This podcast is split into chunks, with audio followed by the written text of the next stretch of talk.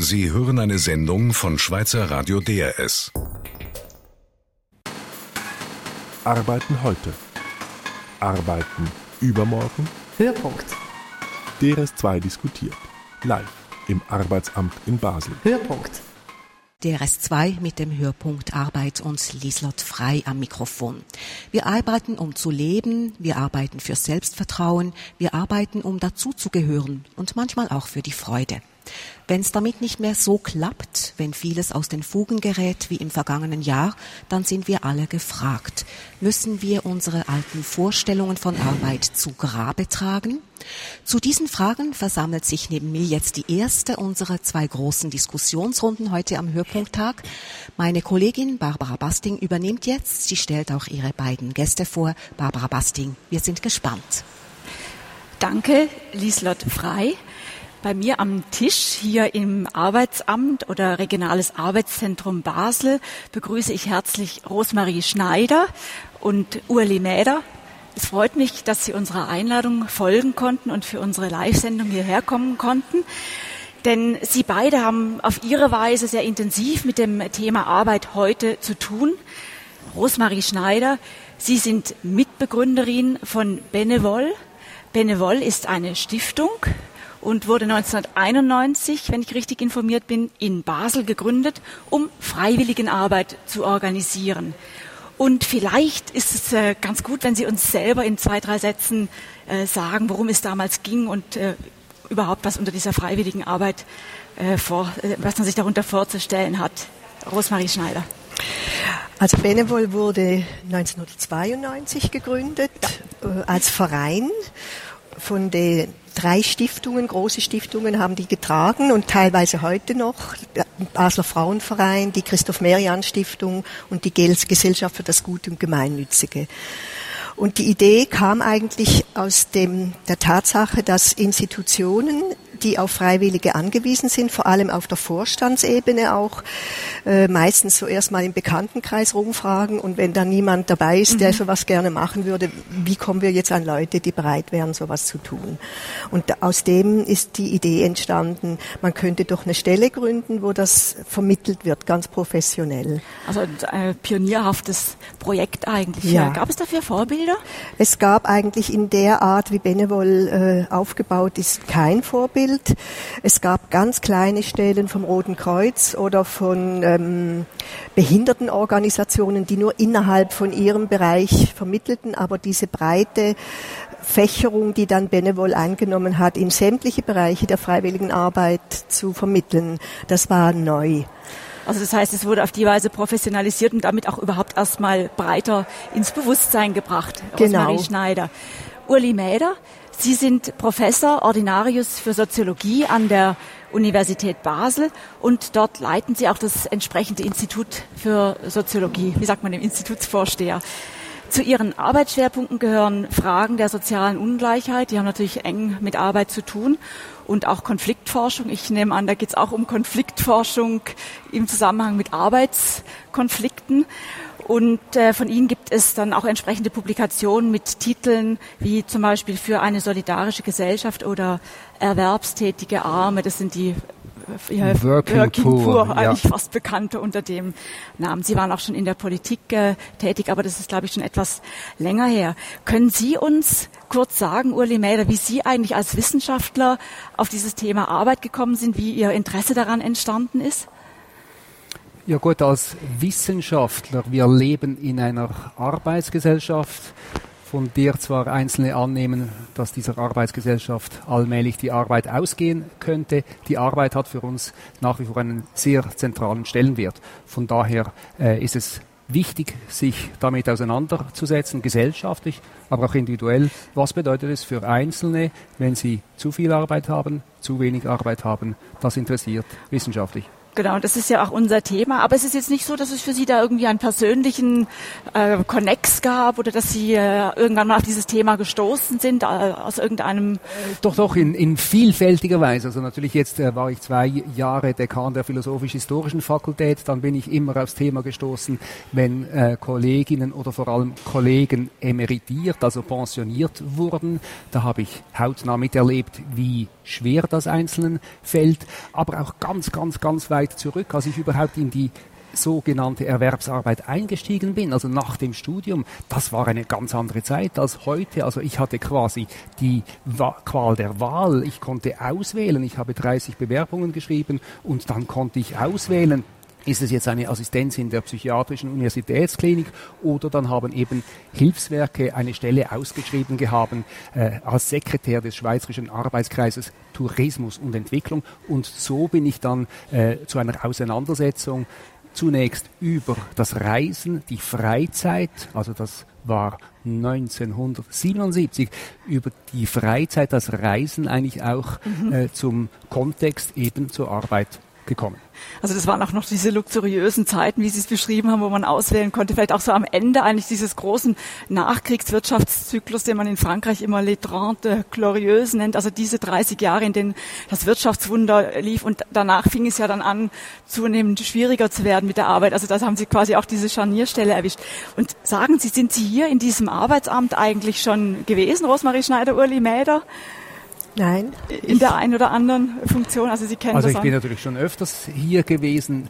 Äh, ich habe immer noch sehr oft äh, Kontakt mit Personen, äh, die hier verkehren, verkehren müssen. Aber äh, natürlich auch im Rahmen von Studien haben wir immer wieder auch hier äh, Leute äh, interviewt, sei es mhm. MitarbeiterInnen oder eben die sogenannte Klientel, die hier dieses Amt aufsuchen muss. Also das heißt im Klartext, Sie mussten beide nie stempeln und äh, meine ich selber diese Seite, mit der man hier ja auch konfrontiert ist und deswegen wir ja hier auch die Sendung machen, nicht erlebt am eigenen Leib. Nein, ich selber war noch nie im Arbeitsamt, aber ich habe natürlich selber in meiner Funktion als äh, Geschäftsleiterin von Benevol viel mit Arbeitslosen ja. zu tun gehabt. Das stelle ich mir vor, ja. denn das ist natürlich auch die ja. Schnittstelle, zu der wir dann vielleicht nachher noch kommen. Ich habe, äh, als ich mich für diese Sendung vorbereitet habe, natürlich da alle möglichen Dinge gelesen. Es gibt ja da die, sehr viel einschlägige Literatur äh, von Leuten wie Sennett, der flexible Mensch und Rifkin und so weiter und so fort bis hin zu Hannah Arendt und was es alles gibt. Oder jetzt ganz neu ein sehr spannender Band, der heißt Arbeit, Sinn und Sorge. Äh, das Hygienemuseum in Dresden macht zu dem Thema eine Ausstellung. Also man kann sich ja da richtig den Kopf äh, voll buttern. Und dann entstand so ein gordischer Knoten und in dem Moment habe ich gedacht, jetzt muss ich irgendwie mal eine ganz simple, einen ganz simplen Zugang haben. Dann habe ich meinen Sohn im besten Teenageralter gefragt, der dann so etwas knurrend auf die Frage, was eigentlich Arbeit, was er sich unter Arbeit vorstellt, er sagte, ja, das ist zum Geld verdienen. Und dann war ich natürlich ein Stück weit so etwas konsterniert und dachte in dem zweiten Schritt, ja, okay, das stimmt. Können Sie, Rosmarie Schneider, mit so einer materialistischen Definition etwas anfangen? Es ist sicher ein Teil, ein wesentlicher Teil. Also für mich ist Arbeit geben und nehmen. Und zwar im ganz praktischen Sinn. Also ich gebe meine Zeit und äh, meine Fähigkeiten und bekomme dafür Geld, äh, damit ich meinen Lebensunterhalt verdienen kann. Weil ich kann ja mich nicht mehr heute selbst versorgen. Ich bin kein Selbstversorger mehr. Also bin ich darauf angewiesen, dass ich von anderen äh, quasi Geld bekomme, um mich versorgen zu können. Man tauscht die Qualifikation ja, und die und Zeit. Ich kriege Anerkennung, ich bekomme die Möglichkeit äh, mitzugestalten, ich kann auch Freude am Resultat haben. Also ich gebe was und ich kriege auch was. Das ist für mich Arbeit. Also meine Frage zieht natürlich auch ein bisschen darauf ab, also diese ganzen Selbsterfüllungs- und äh, Identitätsfindungsprozesse, die wir ja auch mit Arbeit verbinden. Also vielleicht jetzt auch gerade wenn man in eher privilegierten Berufen tätig ist, also wenn man nicht, nicht diese Maloche hat, dann denkt man ja, die Arbeit, das ist ja wirklich äh, auch ein, ein Zentrum meines Lebens. Äh, erstaunt es Sie, Uli Mäder, wenn jemand einfach nur an dieses äh, Existenzsichernde denkt, an dieses äh, ja, Arbeit als äh, Mittel zum letztlich Konsum? Also das kommt wirklich darauf an, aus welcher Optik eine Person das betrachtet. Und es kann sein, dass eine Person, die eben in wenig privilegierten Verhältnissen lebt, wirklich zunächst so an das Materielle denkt. Oder wenn Sie äh, Ihren Sohn angesprochen haben, also wenn ich mich dann so selber zurückerinnere, wie habe ich Arbeit als Kind erlebt? Also zunächst als Arbetle oder als sogenanntes Ämtle, oder? Wir mussten als Kind dann auch regelmäßig abwaschen oder jäten im Garten. Haben Sie Geld äh, dafür gekriegt? Äh, ja, wahrscheinlich mit der Zeit Geld, aber nein, nicht, nicht nur. Aber vielleicht nur, so ein bisschen Das war so einfach eher auch äh, motiviert, um selber äh, zu erfahren, was Arbeit ist, um sich äh, das irgendwo anzueignen. Aber von daher hat es schon eben auch diesen Touch. Arbeit ist etwas, was äh, so nicht einfach nur so dazugehört, sondern auch was man leisten muss. So dieses Muss hat irgendwo mit äh, geschwingt und hat vielleicht auch Einstellungen geprägt. Wenn ich jetzt heute, äh, ich könnte jetzt eine abstrakte soziologische Definition bringen oder dass irgendwo Arbeit etwas damit zu tun hat, was notwendig ist, so eben den Lebensunterhalt zu sichern. Aber dann kommen wir sehr schnell auf das, was Frau Schneider mit der eben auch Erwerbsarbeit jetzt mhm. angesprochen, nochmals bestätigt hat.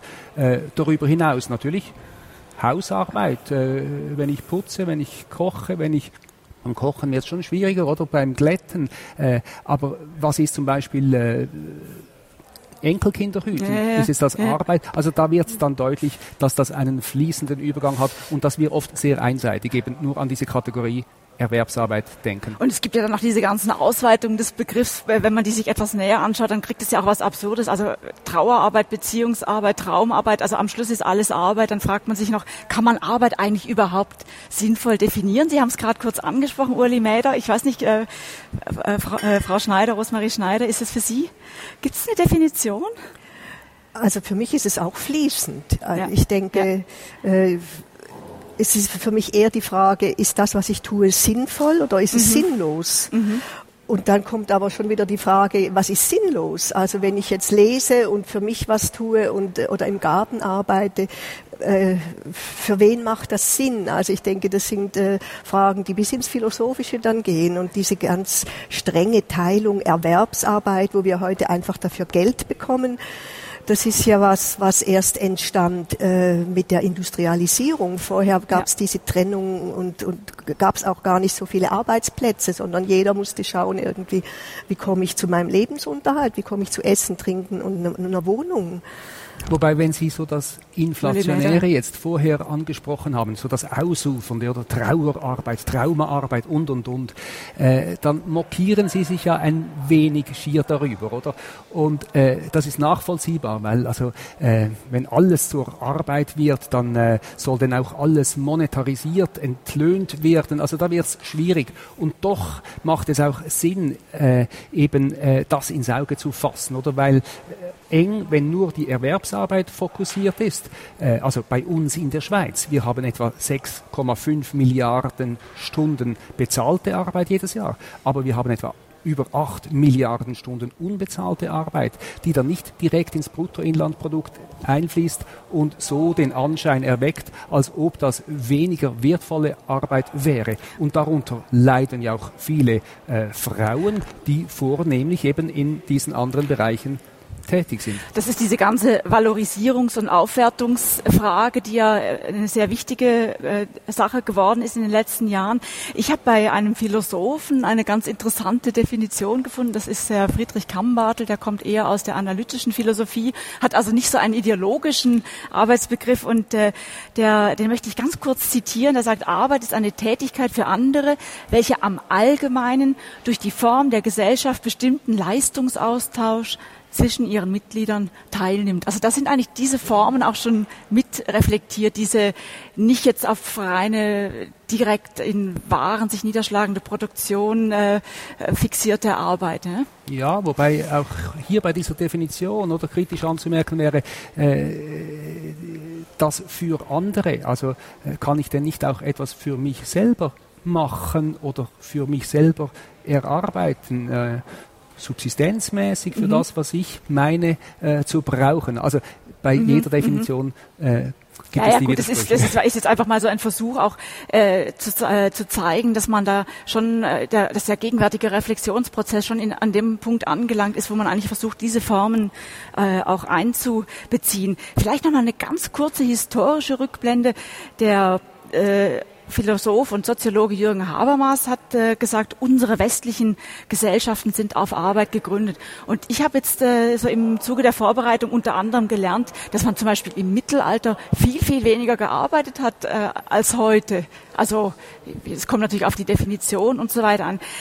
Also ist es überhaupt schon immer so gewesen, dass man so auf Arbeit fixiert war? Uli Mäder, können Sie dazu etwas sagen? Also es gibt sehr unterschiedliche Gesellschaftsformationen. Wenn jetzt die quasi europäische Tradition angesprochen ist, oder und wir rekurrieren, äh, wie das oft gemacht wird, auf die Antike, also so ein paar Jahrhunderte vor und nach unserer äh, Zeitrechnung, äh, das gilt ja dann so auch als die Ära der Muße, aber dort war es einfach sehr streng geteilt. Also dort gab es die Freien, die dann wirklich sich mehr den Bürger Tugenden widmen konnten, der Muße äh, widmen also konnten. Otium ist das äh, ja, Otium und, und aber, Negotium, aber das, was äh, erwirtschaftet werden musste, um auch äh, das gesellschaftlich Notwendige zu sichern, das war einfach delegiert an die Unfreien, an die Sklavinnen und an das, die Sklaven. Dann beim Mittelalter gab es schon auch im Verständnis äh, nicht nur die Freizeit, die Sie erwähnt haben, sondern auch die Erwerbsorientierung im Sinne Arbeit ist Mühsal. Also das kam auch so äh, das christliche Verständnis von, von Bete und Arbeite etwas stärker mit rein. Aber es stimmt, im Mittelalter gab es sehr, sehr viele Feiertage, oder? Und viele Feiertage galten eben auch für alle. Und von daher das reine Arbeitsvolumen, das hat dann wirklich den Sprung gemacht. Sie, Frau Schneider, haben äh, die Industrialisierung schon angesprochen. Also das hat den Sprung gemacht mit der Reformation, wo dieses Verständnis oder äh, der Arbeit, äh, um vor Gott bestehen zu können, äh, gefestigt wurde und natürlich äh, dann so Anfang auch des 19. Jahrhunderts mit diesem Industrialisierungsschub. Mhm. Da hat sich die Erwerbsarbeit schier verdoppelt.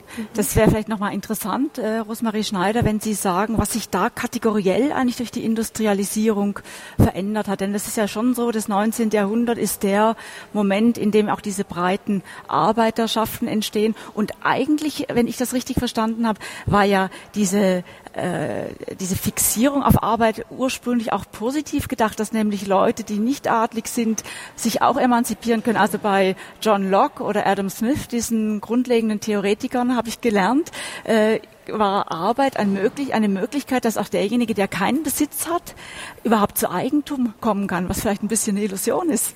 Aber was, äh, Rosmarie Schneider, was war da das entscheidende, die entscheidende Entwicklung? Also ich denke, die, mit dem, dem Einzug der Maschinen ist natürlich die, überhaupt auch erst diese strenge Arbeitszeit und Trennung gekommen von Arbeit und Freizeit, wo man die Leute dazu fast erziehen musste. Von, von dann bis dann muss ganz genau gearbeitet werden, in der Fabrik oder zu Hause am Webstuhl. Und vorher hat vielleicht das Wetter, die Jahreszeit äh, hat mehr die Arbeit bestimmt. Und ich denke, Handwerksbetriebe äh, da hat immer die ganze Familie mitgearbeitet und die vorher in der Feudalherrschaft, wo äh, die großen Güter waren, da braucht es unendlich viele Arbeitskräfte, die, die das Feld bestellten, die die Kleider herstellten für die Familie.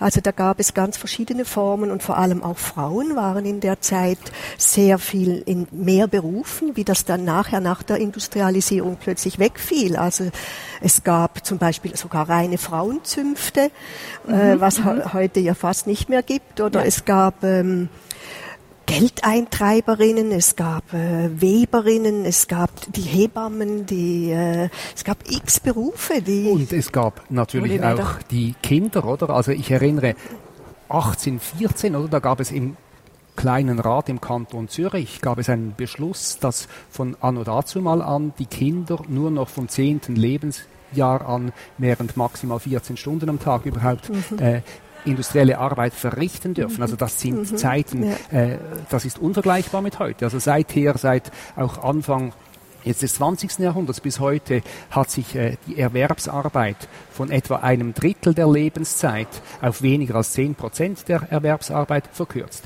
Und doch, wenn ich das noch nachschieben darf, mhm. Äh, finde ich es ganz wichtig, was Sie angesprochen haben, auch mit diesem Verständnis des politischen Liberalismus, oder der davon ausgegangen ist, Arbeit ist eigentlich die Grundlage von Reichtum.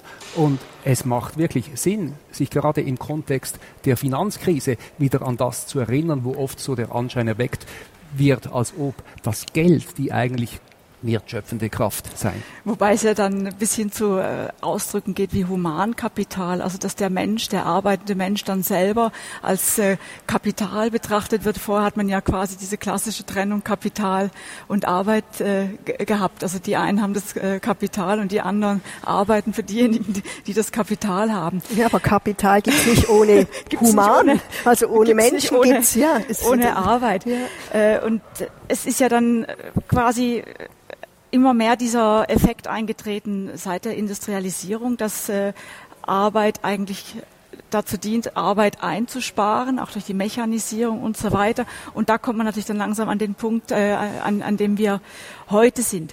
Und Sie, Sie hören hier den Hörpunkt zum Thema Zukunft der Arbeit auf Schweizer Radio DRS 2. Ich bin hier im Arbeitsamt Basel im Gespräch mit Rosmarie Schneider, Mitbegründerin der Schweizer Organisation für Freiwilligenarbeit Benevol und mit dem Basler Soziologieprofessor Uli Mäder. Wir haben so in einer Tour d'Horizon und etwas kursorisch jetzt über die Wichtigkeit von Arbeit als Lebenssinn, Existenzgrundlage gesprochen, woher das kommt, zumindest angedeutet. Und es ist natürlich kein Wunder, dass äh, entsprechend auch rund um die Arbeit sehr viele Mythen und Fiktionen und Erwartungen und so weiter entstanden sind.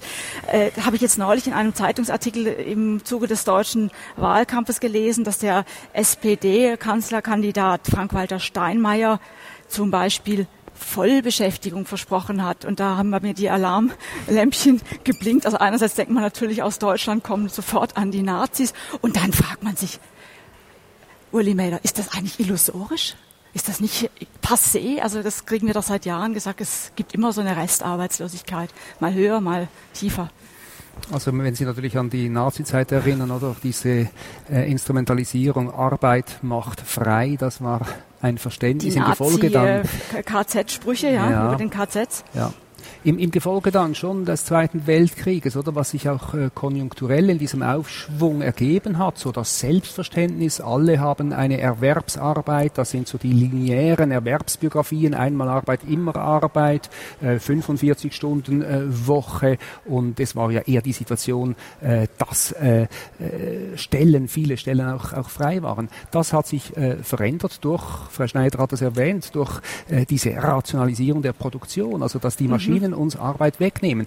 Eigentlich finde ich das ja super, oder? Das gibt uns ja die Möglichkeit, mehr äh, zu lesen, zu philosophieren, mhm. nachzudenken. Nur ein Problem ist eben, äh, was Sie jetzt angesprochen haben. Äh, mit der Verteilung happert's. Die einen haben zu viel, ja. die anderen haben zu wenig.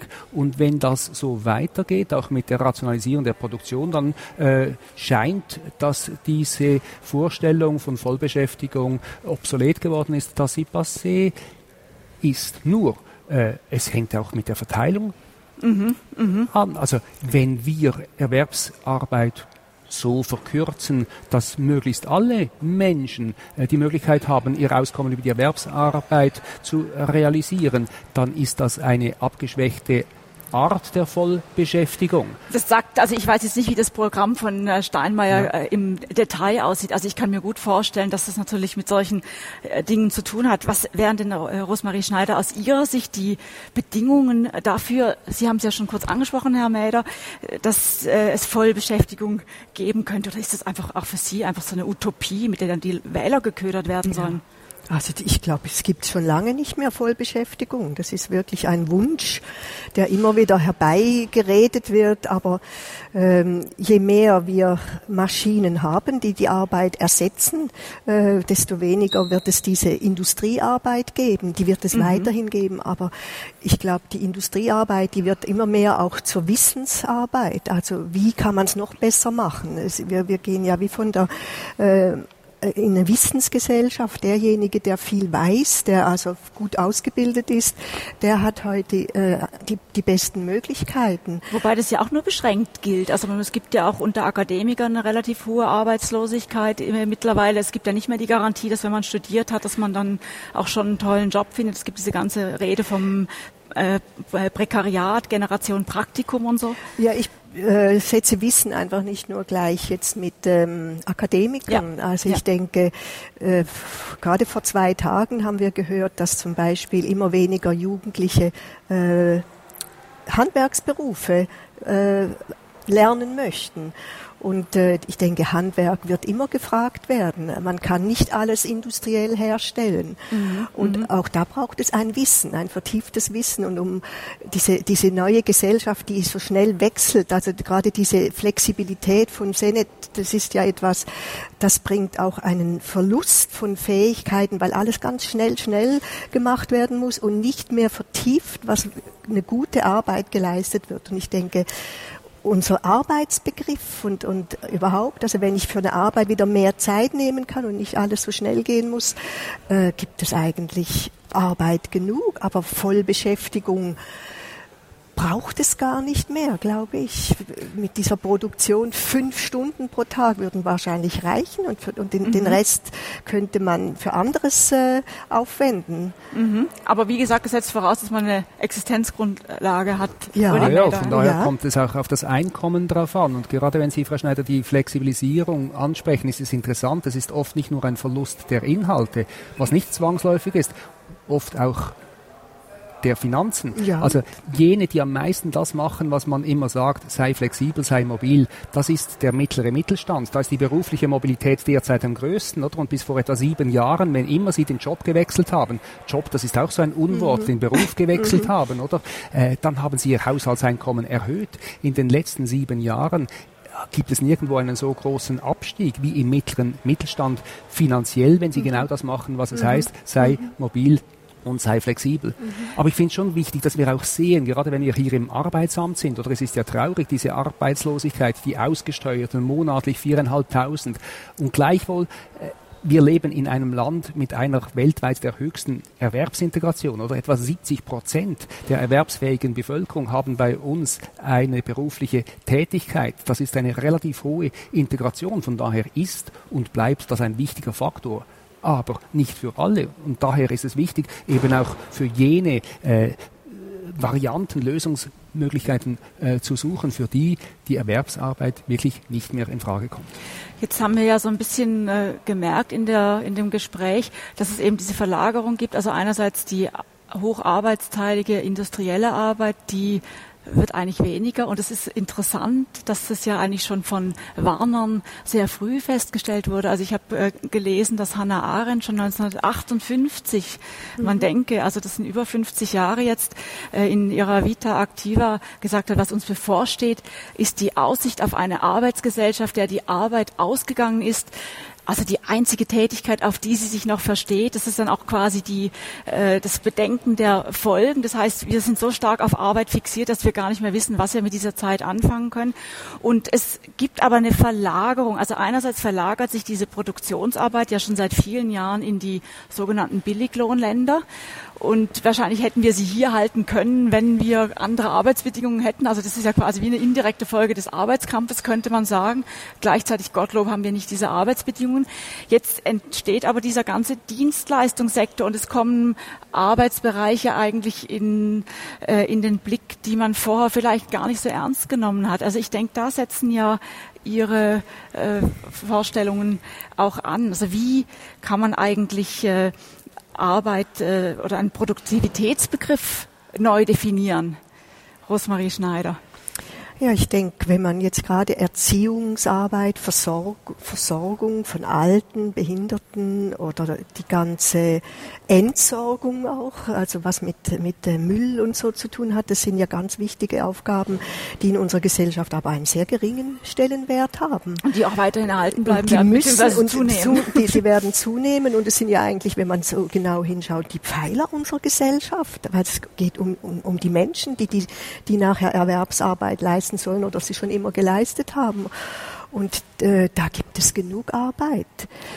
Und ich meine, die gesellschaftlichen Entwürfe, oder, die gab es schon äh, nicht erst seit Hannah Arendt, die gab es schon äh, Anfang des 19. Jahrhunderts, mhm. die eben diese Option ins Auge gefasst haben, eben die Produktivität in ihrem Verständnis auszuweiten, nicht ja. nur auf das eng Materielle zu fokussieren, sondern, wie Sie auch das jetzt, Frau Scheider, angesprochen haben, Produktivität mit etwas in Verbindung zu bringen was ist gesellschaftlich nützlich, aber nicht nur, was ist gesellschaftlich nützlich, sondern was ist eigentlich auch sinnvoll. Mhm. Also geht es einfach darum, dass alles einfach äh, äh, umso schneller rotiert. Äh, äh, geht es darum, einfach permanent nur Effizienz zu optimieren und nochmals zu optimieren, Wort vor, oder?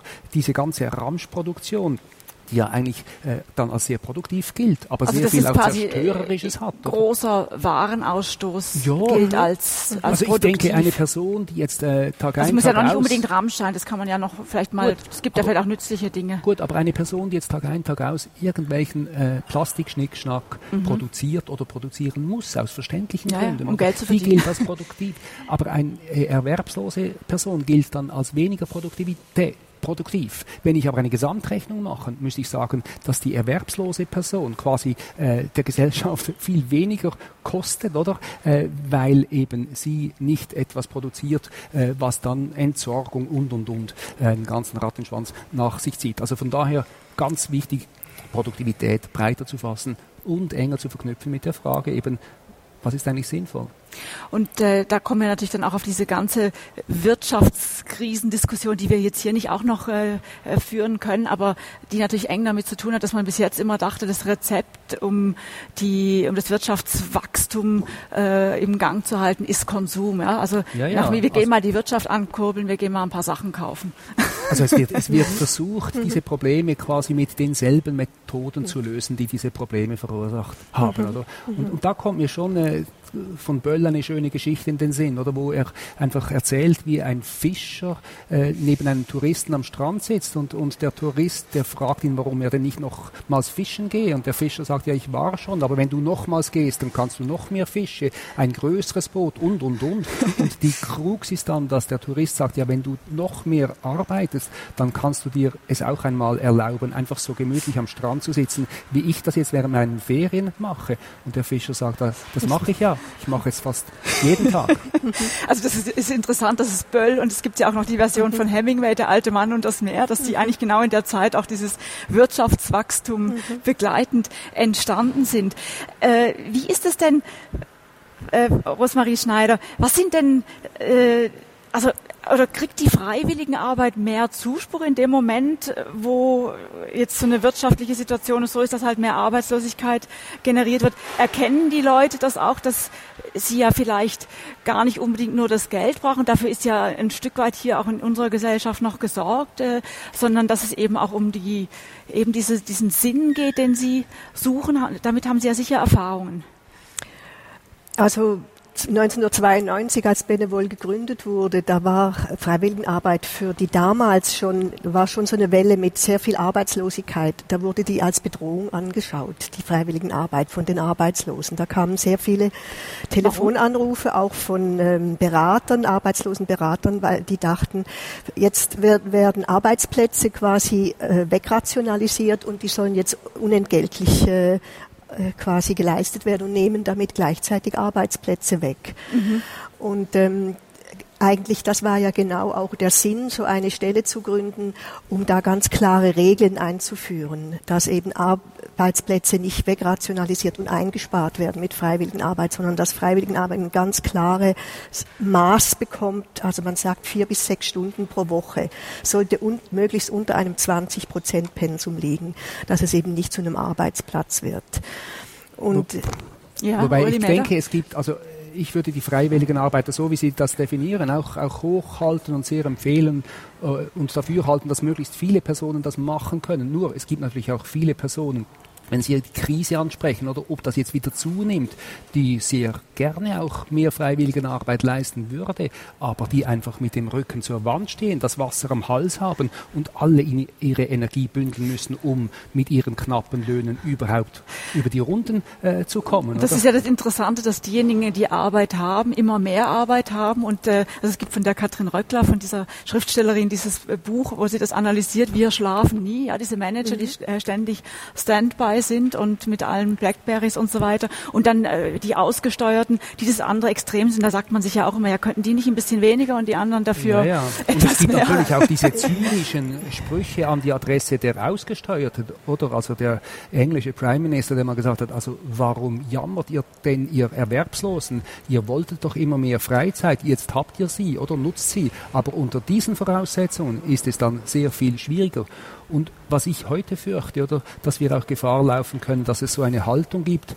Äh, Sie haben das schon kritisch eigentlich angesprochen, Frau Schneider, dass es so eine Haltung geben könnte. Also ja, jetzt fahren wir doch mit den sozialstaatlichen Anstrengungen zurück, mhm. oder dann entlasten wir der Staat und die Leute sollen sich wieder mehr selber mhm. helfen. Das ist gefährlich, weil mhm. jene, die Ressourcen haben, die können das mhm. vielleicht als eine Chance in der Krise nutzen, andere nicht. Das ist natürlich die Frage auch, äh, Rosmarie Schneider. Also ist das ein Luxusprodukt, äh, wie sagt man früher, œuvre de Damen, also was die mhm. gut situierten Damen und Herren der Gesellschaft tun können und, und andere nicht, die Freiwilligenarbeit? Oder wie ist das gedacht? Ja, das ist eben das Interessante, dass in diesen 16 Jahren, wo ich bei Benevol gearbeitet habe, war das eigentlich wie ein Spiegel von den gesellschaftlichen Veränderungen. Mhm. Und heute sind die Berufstätigen die größte Gruppe, die Freiwilligenarbeit leisten, wenn man den Jahresbericht von Benevol auch den letzten anschaut. Also nicht äh, jetzt äh, Pensionierte oder Arbeitslose, wobei wenn man die äh, Arbeitslosen plus die IV-Rentner nimmt, dann machen die zusammen über 30 Prozent aus. Und über 30 Prozent sind auch äh, berufstätig und nur ungefähr 25 Prozent sind pensioniert. Ah ja, das also gibt doch auch ein gewisses Bewusstsein dafür. Das ist ja eigentlich, ja. das spricht ja eigentlich dafür, dass man diese Entwicklungen äh, weiter auch fördern aber sollte. Ja, aber wobei ich bei den Pensionierten, also das wird oft unterschätzt, auch Sie leisten sehr viel Freiwilligenarbeit, äh, mehr als in früheren Statistiken ausgewiesen wurde. Aber es gibt auch dort so gefährliche Trends, oder dass quasi die dritte Generation quasi äh, dazu äh, verdonnert werden soll, für die vierte zu sorgen. Oder? Und das mhm. sind so Zwangsinstrumentalisierungen, mhm. das geht nicht. Mhm. Also wir brauchen eine gute soziale Infrastruktur, dann kann die Freiwilligenarbeit wirklich auch in freiwilliger Manier zum Tragen kommen. Und vielleicht ja. noch was ähm, mit dieser geschichtlichen äh, Entwicklung, wo man den Spiegel sieht von der Veränderung der Gesellschaft. 1992, mehrere Jahre, ungefähr fünf Jahre, waren wirklich die im Haushalt tätigen Frauen noch die größte Gruppe, die Freiwilligenarbeit mhm. geleistet hat. Also das war ganz klar noch eine Zeit, wo viel mehr Frauen nicht berufstätig waren ja. als heute. Und dann kam die erste Welle, wo Frühpensionierte plötzlich äh, zunahmen, weil die ganze Restrukturierung in der Chemie in Basel äh, begann. Und da kamen sehr viele da und dann kam die neue äh, Arbeitslosenwelle plus nachher die vielen Ausgesteuerten, die zur Sozialhilfe mussten. Und dann war plötzlich Benevol überschwemmt mit Sozialhilfeempfängern und äh, stand vor der Situation, wie sollen wir das bewältigen? Das ist gar nicht möglich. Und dann wurde mit ähm, also dem Kanton zusammen wurden Maßnahmen und Instrumente gesucht und daraus entstand dieses Projekt Stadthelfer, das, das Sie ja dann auch noch vorstellen mhm. und wo für Sozialhilfeempfänger dann gezielt ähm, Freiwilligenarbeitseinsätze gesucht werden, wo sie tätig werden können. Nun sind Sie ja beide, Rosmarie Schneider und Uli Mäder, Verfechter dieser Idee oder zumindest äh, auch äh, die das ins Feld führen des Grundeinkommens die in den letzten Jahren doch da und dort auch äh, äh, diskutiert wird. Inwiefern koppelt sich denn das mit der freiwilligen Arbeit? Ist das Grundeinkommen quasi die, äh, die Basis dafür, dass man etwas arbeiten kann oder etwas tun kann, wozu man sonst nicht käme? Also, wenn Sie mich so einfach als Verfechter eines Grundeinkommens ansprechen, ich würde das relativieren, oder? Also, ich sehe, dass wir in einer extrem einseitigen Erwerbsorientierung drin sind. Und äh, das ist einfach äh, unsinnig. Also, wenn das so weiter äh, geht, äh, dann überventiliert eine Gesellschaft. Also hier etwas Geruhsameres, Entlastenderes reinzubringen, die Grundsicherung auszuweiten, äh, das äh, finde ich sehr wertvoll. Und, aber wie dann? Oder ist das einfach rigoros? Alle bekommen das Geld äh, und die Preise, die steigen dann, die Löhne mhm. sinken und der Staat, die öffentliche Hand soll die Differenz übernehmen. Also da gibt es auch Widersprüche. Darum würde ich eher äh, so behutsamer für ein äh, Modell halten, dass wir den jetzigen Mechanismus, den wir haben mit den Ergänzungsleistungen für mhm. AV, für IV-BezügerInnen, dass wir die ausweiten für weitere Personen, äh, die eben in diesem ersten Arbeitsmarkt kein Auskommen mehr haben. Also das fände ich sinnvoll. Und wenn Sie fragen, Bedeutung für die Freiwilligenarbeit? Ja, also wenn die Leute so den Rücken gestärkt haben, oder äh, dass sie nicht einfach sich alibimäßig äh, von Pontius zu Pilatus springen müssen, um irgendwo sich äh, zu bewerben. Wenn sie wissen, jetzt habe ich ein Auskommen, dann können sie auch eher äh, engagierte Strategien äh, entwickeln, können sie auch eher das machen, was sie gerne machen. Dann kann Freiwilligenarbeit so abgesichert auch anders motiviert sein. Ist denn das, äh, habe ich mir so ein bisschen überlegt, äh, sind das eigentlich nicht so Neuauflagen von diesen sozialistischen Umverteilungsfantasien? Also man sagt sich ja so naiverweise, ja okay, also es gibt offenbar genügend Leute auf Banken, die mehr verdienen können als wir alle äh, unser Lebtag. Warum kann man das nicht so ein bisschen runterzoomen und dann können äh, mehr Leute weniger Geld haben, aber dafür glücklich sein? Gleichzeitig war natürlich immer das Problem, woher kommt die Motivation? Also das wissen wir ja von diesen ganzen kommunistischen und sonstigen sonstigen Gesellschaftsmodellen, dass ja dann die Frage war, woher kommt die Motivation? Das werden ja Sie, Rosmarie Schneider, auch haben in der freiwilligen Arbeit. Warum macht das jemand? Äh, da gibt es ganz verschiedene Möglichkeiten. Also man kann was lernen, man kann in äh, verschiedene Lebensbereiche Einblick bekommen, die man vorher überhaupt nicht hatte. Es macht vielleicht mehr Sinn als die Arbeit, wo ich bezahlt dafür werde, wenn ich äh, mit, mit Menschen zu tun habe und nicht nur mit Maschinen. Also ich denke, es gibt ganz verschiedene Ansätze und Motivationen, warum Menschen Freiwilligenarbeit machen. Aber ich denke, was äh, Sie gesagt haben, Herr Meder, mit diesem äh, Aufstocken oder Ausweiten der äh, Sozialleistungen, also Ergänzungsleistungen, das ist für mich immer noch, ähm, es gibt diese Trennung von den Bedürftigen und den, den Reichen. Und wenn ich jetzt das, das bedingungslose ähm, Grundeinkommen nehme, dann ist das für mich was, was einfach für jeden einzelnen Menschen heute mal überlegenswert ist. Das heißt noch nicht, äh, dass es jetzt sofort eingeführt werden könnte, aber es geht von einem total anderen Menschenbild aus, mhm. weil wenn ich einfach weil ich Mensch bin als Grundrecht ähm, mein Einkommen bekomme für Essen, Trinken und Wohnung, ja, ja. dann ähm, ist das ein völlig anderer Ansatz, wie wenn das nur äh, diejenigen bekommen, die so aus der Gesellschaft quasi rausfallen. Und die äh, sind ja nachher wie so Almosenempfänger. Aber das, das stimmt. Vielleicht als letztes Statement bin, zu dem Grundeinkommen. Bedingungslos. Nur, ich meine, in meinem Verständnis Ausweitung der, Erwerb, der Ergänzungsleistung auch in einem bedingungslosen Sinne, nicht im engen Nachweis erbringen müssen.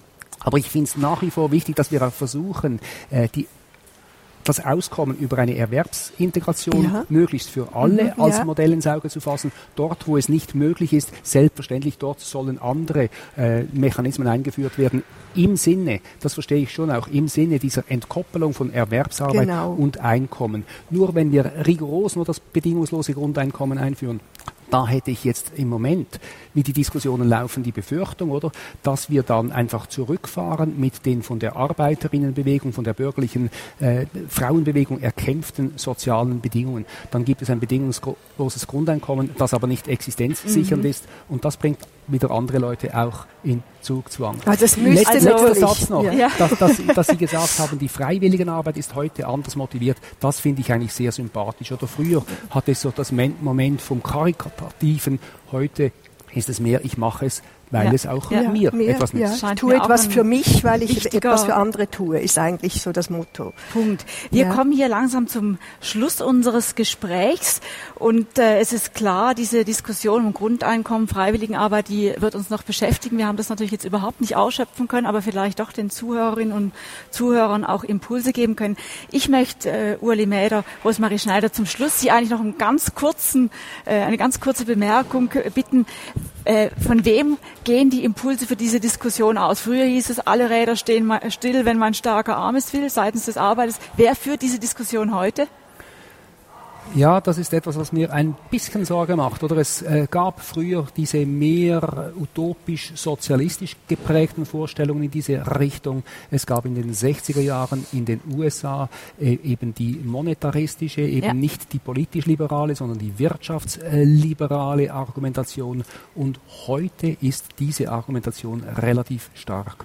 Und das macht mir deshalb Sorge. Da gibt es die UnternehmerInnen, die dann sagen, ja, führen wir doch dieses Grundeinkommen ein, dann können wir all jene rauskicken, äh, die es in, in, der Erwerbsarbeit nicht mehr bringen und der Staat äh, füttert die ja, durch. Genau. Da sehe ich eine Gefahr. Wobei ich ganz viele Chancen sehe, dass wir uns auch auf diese Diskussion einlassen, äh, mehr Gelassenheit, mehr Großzügigkeit, äh, das könnte viel bringen in unserer Gesellschaft. Rosmarie Schneider, kurzes Statement zu dem Thema. Ich denke, jeder Einzelne hat die Möglichkeit, äh, da mitzuwirken und wir sind in einem Land äh, der Demokratie.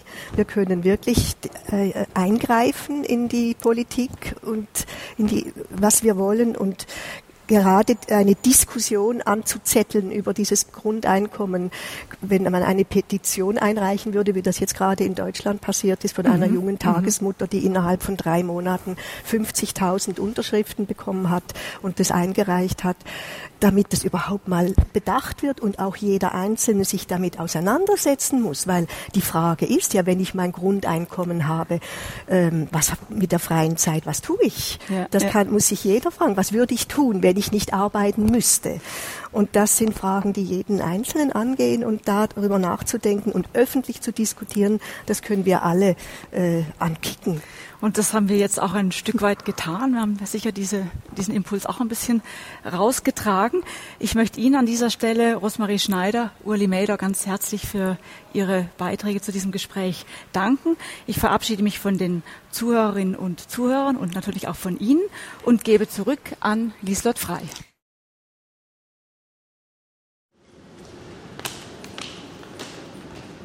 Mittwoch, 20. August, 8.30 Uhr an Basels Utengasse 36. Ich werde erwartet im RAF, dem regionalen Arbeitsvermittlungszentrum. Von außen wirkt das Haus einschüchternd, düster und schwer. Innen hell, heiter, mit viel Grün wie die Hoffnung. Die Arbeitsberaterin Monika Kech empfängt mich. Heute um halb zehn habe ich eine Frau eingeladen, eine Gastprofessorin für Theologie und Dogmatik. Es ist ein erstes Gespräch. Ähm, dann am 11 Uhr habe ich einen Mann eingeladen, der schon seit äh, fast einem Jahr bei mir angemeldet ist. Und ihm wird zum Thema sehr ist im Moment in einer vorübergehenden Beschäftigung, wie es dort läuft, was er für Ziel hat. Und am Nachmittag hat ich auf die zwei ursprünglich ähm, eingeladen aus der Türkei, aber er hat mir vor zwei Tagen angerufen, dass er Grippe hat und im Moment sind wir ein bisschen zurückhaltend mit den Leuten, die äh, Grippesymptome haben. Sehr geehrte Dame, sehr geehrter Herr. Um vor einer Ansteckung durch die pandemische Grippe H1N1 2009 geschützt zu sein oder im Falle einer Ansteckung das Virus nicht weiter zu verbreiten, halten wir uns zurzeit an die folgenden Regeln. Zur Begrüßung keine Hände schütteln. Mindestens ein Meter Abstand wahren. Das Einhalten dieser Regeln dient zu Ihrem und unserem Schutz. Wir danken Ihnen für Ihr Verständnis. Regionales Arbeitsvermittlungszentrum Monika Kech, Anfang 40, hat Arbeit mit Menschen, die keine Arbeit haben, im Büro 122. Ein heller Raum mit Stehpult und Besprechungstisch, einer riesigen Giraffenstatue und einem üppigen Sonnenblumenstrauß. Sie hat ihre Klienten nicht bestellt, nicht hinzitiert, nicht aufgeboten, nein, eingeladen, sagt sie. Ich denke, dort fängt es eben schon an. Ja, ob man jemanden einladen Ich merke auch, wenn man jemandem sogar beim ersten Gespräch vor dem ersten Termin anläutet und sagt, ich bin Ihre Beraterin, ich möchte Sie gerne zu einem ersten Gespräch einladen. Und auch das erste Gespräch sogar telefonisch vom Termin her abstimmen, ist schon ganz eine andere Basis. Für, schon beim Empfang, man hat schon jemanden gehört, man ist angefragt worden und nicht einfach, dann kommst du, hast du sowieso Zeit, so diese Haltung, ja. Und ich bin überzeugt, die Haltung wirkt sich nachher auch in der Sprache aus. Und ich glaube, es gibt noch viele, die dann sowieso der andere Weg geht, die Pflichten da sind. Also das können wir nicht ähm, wegschauen. Man muss Arbeitsbemühungen machen, man muss zu Gesprächen kommen. Man muss schon kommen. Also wenn man dann auch eingeladen ist und nicht kommt, hat das Konsequenzen. Ja. Mhm. Aber ich meine, man kann das Gleiche eben auch anders sagen. Mhm. Ja. Vor 16 Jahren war Monika Kech selbst auf Arbeitssuche. So kam sie an die Utengasse 36. Damals kam sie von einer langen Reise und war kaufmännisch geschult. Nun hat sie eine Zusatzausbildung in Coaching und Mediation gemacht. Sie arbeitet auf dem RAF als Beraterin und Ausbildnerin. Und vieles ist anders als 1993. Man hatte dort keinen Termin gehabt, man ist einfach gekommen, unangemeldet und ist dann irgend vor einem Büro gestanden, wo man vom Buchstaben her, vom Nachnamen her zuteilt worden ist. Und ich bin dann gekommen und bin einer älteren Dame, wo ich wirklich sehr gespürt habe, dass es zu viel ist, dass ich noch komme. Ja. Und jetzt die noch und äh, dann die ganze, ich habe das Gefühl, es ist einfach ein administrativer Krieg und es ist nichts anderes. Es ist einfach nur Daten aufnehmen und verwalten. Grüezi, Frau Meier. Ich würde Ihre Sachen gerne reinnehmen. Gut. Ja. Das ist das Büro rechts. Dann dürfen Sie Platz nehmen, Frau Meier. Das wäre Ihre, Ihre Stuhl. Grosser Teil von der Weiterbildung ist lösungsorientierte Beratung. Und dort ist die Haltung das A und das O. Und gut, da kann man einfach auf den Knopf drücken und das ist die von heute auf morgen anders. Aber ich meine, man kann an dieser arbeiten und das wirkt sich nachher auf Gespräche aus. Und auch auf, eben auf die eigene Zufriedenheit. Was heißt schon lösungsorientiert? Dass man auch so wie die Haltung hat, die Lösung hat vis wie und nicht ich. Ja, und das führt eben auch zu viel weniger Frustration, wie wenn ich meine, ich weiß schon, was gut ist fürs vis wie und das vis macht dann das nicht, dann ist man schon wieder wie enttäuscht. Also wie gesagt, wir haben eine Stunde habe ich reserviert für das erste Gespräch, Frau Meier, und das Ziel des Gesprächs ist sicher, dass ich Ihre Situation so gut wie möglich erfassen kann. Das würde ich dann auch gerne schriftlich festhalten, einfach so die allerwichtigsten Punkte. Caroline Meyer, Professorin der Theologie, verheiratet, Mutter einer 14 Monate alten Tochter, kommt mit Sack und Pack ins Arbeitsamt, sommerfrisch und gebräunt. Ihre Arbeitsschwerpunkte sind Medizin und Umweltethik, Theologie und Naturwissenschaft, Wissenschaftstheorie und Theologie, ihre Sprachen Deutsch, Englisch, Französisch, Spanisch, Hebräisch, Griechisch, Latein. Was hat es für Sie bedeutet, heute hier anzutreten? Also vorgängig habe ich, habe ich es relativ cool genommen, habe gedacht, ich bin auch neugierig, ich komme jetzt in die Mühle rein, wo ganz viele sind und es nimmt mich einfach Wunder, wie wird man behandelt, was heisst das, wie man da reingeht. Ich habe mich aber ertappt beim Gedanken, ich müsste jetzt nicht gerade jemanden bekannt sehen. Also es ist so beides. Einerseits nehme ich es selber nicht so ernst, insofern, dass ich denke, das ist vorübergehend und natürlich ist das nächste Jahr wieder ganz anders und andererseits ja, mal, aber jetzt ist es so. Also es hat schon etwas mit Scham zu tun? Ja, die coolen, genialen Überflüger sind nicht arbeitslos zwischen ihnen. Aber es gibt die Unsichtbaren und darum ähm, ist klar, dass ich da mitmache bei dieser Sendung. An der Uni, wenn man sich jahrzehntelang qualifiziert hat, studiert, abgeschlossen, promoviert, habilitiert, dann sind es ganz viele, die zuerst einfach mal in einer Warteschleife sind und die Warteschleife dehnt sich aus und dehnt sich aus und dehnt sich aus, weil es einfach viel mehr Privatdozierende gibt als Stellen. Arbeitslosenversicherung. Nachweis der persönlichen Arbeitsbemühungen. Name und Vorname. AHV-Nummer. Monat. Datum der Bewerbung.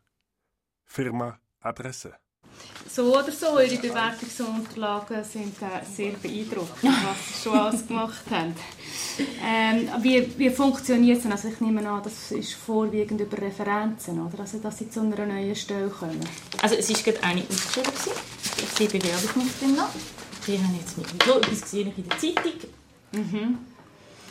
Ja, im ja. Moment sind sie ein bisschen rar, weil die hocken alle, die sind zwischen 50 und 60 und, und sind noch sehr fest. Ja, ja, wenn man so eine hat, dann, geht man nur, wenn man eine andere hat. Ja. ja. Ja, es ist sicher nicht, dass wir täglich Leute haben mit äh, so einem Hintergrund, aber es ist für mich heute wie normal.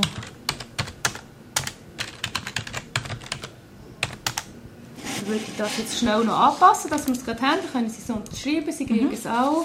Und dann würde ich gerne einen neuen Termin suchen. Ja. Haben Sie jetzt gerade noch eine Frage, Frau Meier? Nein, das ist gut. Nicht, das ist gut. Da kommt mir noch eine in Sinn. Vertrauensvoll mich per E-Mail an Sie wenden. Ja. Die erste Beratungsstunde ist vorbei. Ich frage die Professorin, wie es ihr nun geht. Ich habe schon beim Telefon mit der Frau Kirch das Gefühl gehabt, super, das ist nicht so schlimm. Ich habe von anderen nicht Horror-Stories, aber schon gehört, ja, und dann musst du dann gehen und dann musst du jeden Monat 20 Bewerbungen haben und dann bewirbst du halt irgendwo, machst es möglichst schlecht, damit du die Stelle nicht überkommst und die zwingen dich dann und wenn du mal nicht kannst, dann wird Geld abgezogen. Habe ich überhaupt nicht das Gefühl.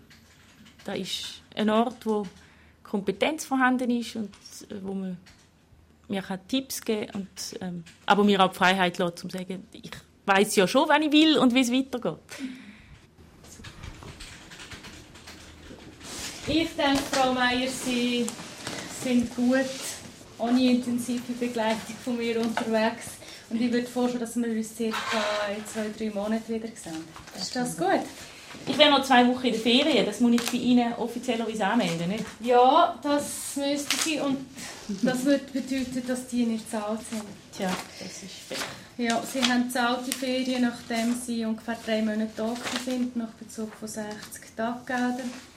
Zuweisung durch Amtsstelle, Pensum, Bewerbung, Ergebnis der Bewerbung, zum Beispiel Anstellung per Ergebnis noch offen, Gründe für die Nichtanstellung,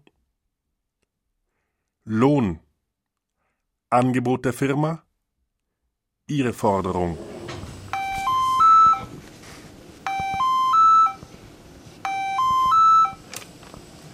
Graf Basel-Stadt Kirch.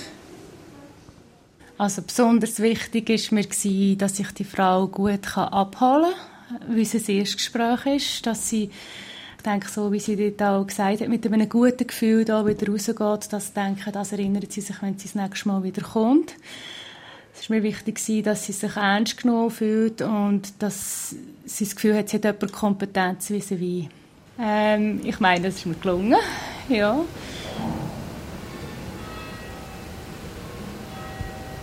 49 Kolleginnen hat Monika Kech zurzeit. 16 davon sind vor kurzem eingestellt worden. Ist das ein Spiegel der Krise auf dem Arbeitsmarkt? Wenn ich jetzt Blick auf den Arbeitsmarkt werfe, dann stelle ich schon fest, dass es zunehmend schwierig ist für Leute, die gering qualifiziert sind, mit den technischen Anforderungen und auch den sprachlichen Anforderungen, die gestellt werden, die wieder direkten Zusammenhang haben mit der modernen Arbeitswelt, dass man die ganzen Abläufe versteht und, und kann folgen und begreift, dass die eine Stelle finden. Das ist je länger, je schwieriger. Darf ich noch schnell unterbrechen? Der Herr, der wir wollen, ist schon draussen. Sollen wir das noch gleich äh, machen? Warte. Und auf die Ja. Der zweite Klient sitzt im Wartezimmer. Er heißt Fabian Moser. Anfang 30 ist er ein kaufmännisch Angestellter mit einer Berufsmatur und einer Begabung für Excel. Seit einem Jahr ist er arbeitslos, aber erst im Januar hat er den Schritt ins Arbeitsamt gewagt. Warum denn das? Warum hat er vier Monate lang nichts unternommen?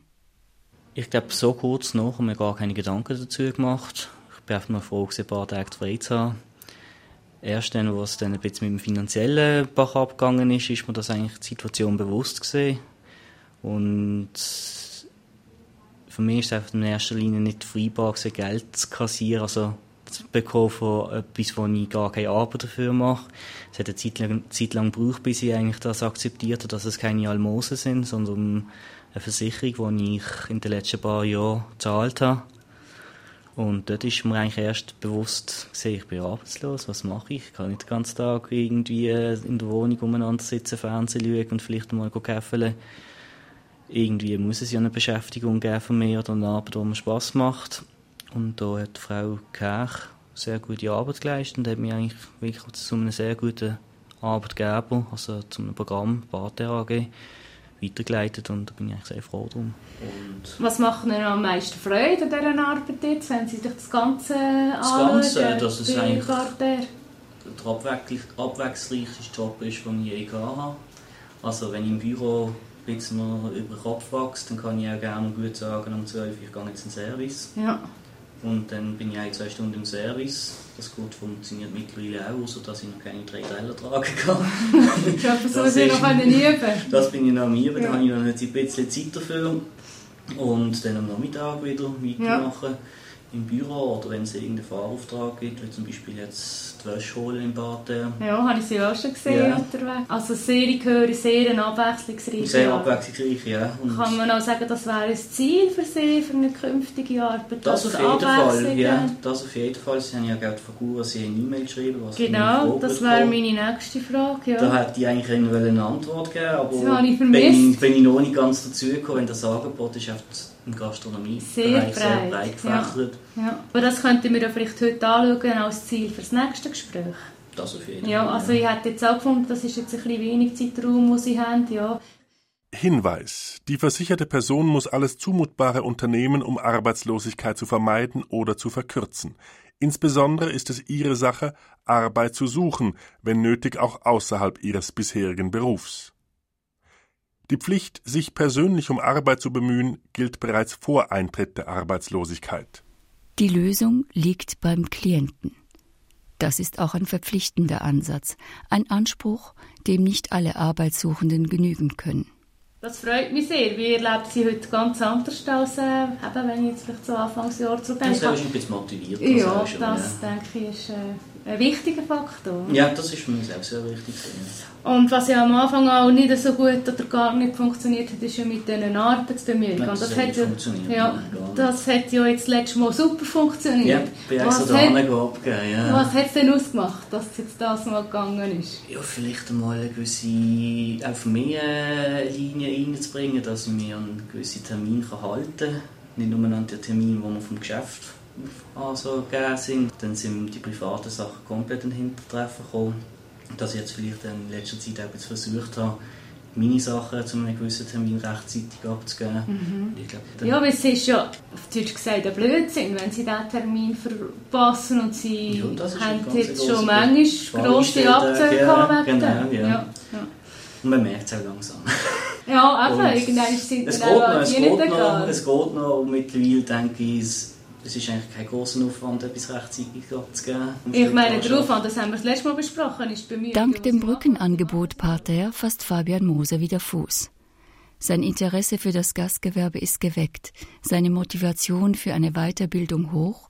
Er gewinnt das zurück, was ihm verloren ging, und mit ihm vielen, die die Arbeit verloren haben. Es bricht weg dass man merkt, dass man an einem Ort gebraucht wird, äh, gefragt ist, geschätzt ist, seine Fähigkeiten kann einsetzen und äh, konstruktiv mitdenken oder äh, helfen. Auch kommt sicher sehr darauf an, was man für eine Arbeit hat. Wie stark vielleicht, dass man sich auch mit dem identifizieren tut. Es bricht die Tagesstrukturen weg es, ist eine finanzielle, grosse finanzielle Einbuß von 20 bis 30 Prozent. Das führt so weit, dass gewisse Leute ihren Lebensunterhalt mit dem, was sie bekommen von der Arbeitslosenversicherung, nicht mehr finanzieren können. Und damit natürlich vielmal sicher auch Schwierigkeiten daheim, in der Familie, in der Beziehung, wo auch immer auftreten. Da gehen die Menschen sehr unterschiedlich damit um, aber ich denke, das ist etwas, wo viel passiert. Und je länger das die Arbeitslosigkeit dann jeweils andauert, je grösser ist die Gefahr, dass zusätzliche Probleme dazukommen mit ähm, eben die finanziellen Sorgen. Und diese Sorgen probiert man dann vielleicht äh, je nachdem mit Alkohol oder was auch immer. Also das kann dann sehr vielschichtig werden. Nach der Statistik betrug im Jahre 2007 die durchschnittliche Durststrecke von einer Arbeit zur anderen neun Monate. Ziel von Monika Kech und ihren Kolleginnen und Kollegen ist es, die Wartezeit auf einen neuen Arbeitshorizont so kurz wie möglich zu halten. Gleichzeitig müssen sie aber darauf bedacht sein, etwas Passendes, Stimmiges, Sinnvolles gemeinsam mit ihren Klienten zu erarbeiten, und da ist eben das Erstbeste oft nicht gut genug. Der Drehtüreffekt ist auch auf dem Arbeitsamt gefürchtet. Der nächste Termin denken sie, was ist sinnvoll, weil sie sind ja auch, haben ja auch Begleitung jetzt äh, bei Barder mit Frau Gurvasi, mhm. will sie da nicht irgendwie... Äh, Überbetreuung. Aber ich möchte gleich eigentlich ein bisschen eng am Ball bleiben. Ich glaube, es ist eine Zeit, wo viel passiert im Moment. Mhm. Und ähm, 12 Uhr. Draußen ist es so heiß wie noch nie in diesem Sommer. Drinnen, im verdunkelten Büro, helfen die Jalousien und viel Mineralwasser, arbeitsmäßig bei der Sache zu bleiben. Hilfreich ist aber immer auch der Sinn der Arbeit. Mich nährt ganz viel Verschiedenes. Also einerseits nährt mich die Wertschätzung, die zurückkommt von den Stellensuchenden, von Kolleginnen, Arbeitskolleginnen, Kollegen, von Vorgesetzten. Da erlebe ich sehr viel Wertschätzung an diesem Arbeitsort. Andererseits nervt mich, dass ich die Chance habe, in einem super Team zu arbeiten. Das ist viel wert, sehr viel wert, gerade in dieser Arbeit. Ähm, es nervt mich, dass ich zwei Funktionen habe. Das ist eine grosse Bereicherung. Und es nervt mich, dass ich ein Umfeld habe, ein privates Umfeld, wo ich sehr glücklich bin, wo ich viel erlebe, wo mir gut tut. Ich bin sehr gerne in der Natur, ich bin viel in den Bergen, ich bin viel mit dem Velo unterwegs. Also dort habe ich sicher einen schönen Ausgleich. Martin, hast du mich gesucht? Hm? Zwei hoffnungserweckende Geschichten sind mir heute Morgen begegnet. Gibt es, salopp gefragt, auch hoffnungslose Fälle? Das, denke ich, ist dann der Fall, wenn ganz viele verschiedene Faktoren zusammenkommen. Wenn vielleicht die Bildung ähm, nicht das ist, was der Arbeitsmarkt verlangt. Wenn das Alter nicht mehr dem entspricht, um attraktiv ist auf dem Arbeitsmarkt. Wenn die Zeugnisse durchwegs schlecht sind. Wenn die äh, Gesundheit vielleicht nicht das ist, was in diesem Beruf verlangt wird wenn vielleicht auf alles das auf nachher noch irgendeine Drogenproblematik kommt oder so stark psychische Probleme, dass man vielleicht gar nicht mehr arbeitsfähig ist. Ich denke, dann könnte man von, von ja, in einem hoffnungslosen Fall reden. Ja.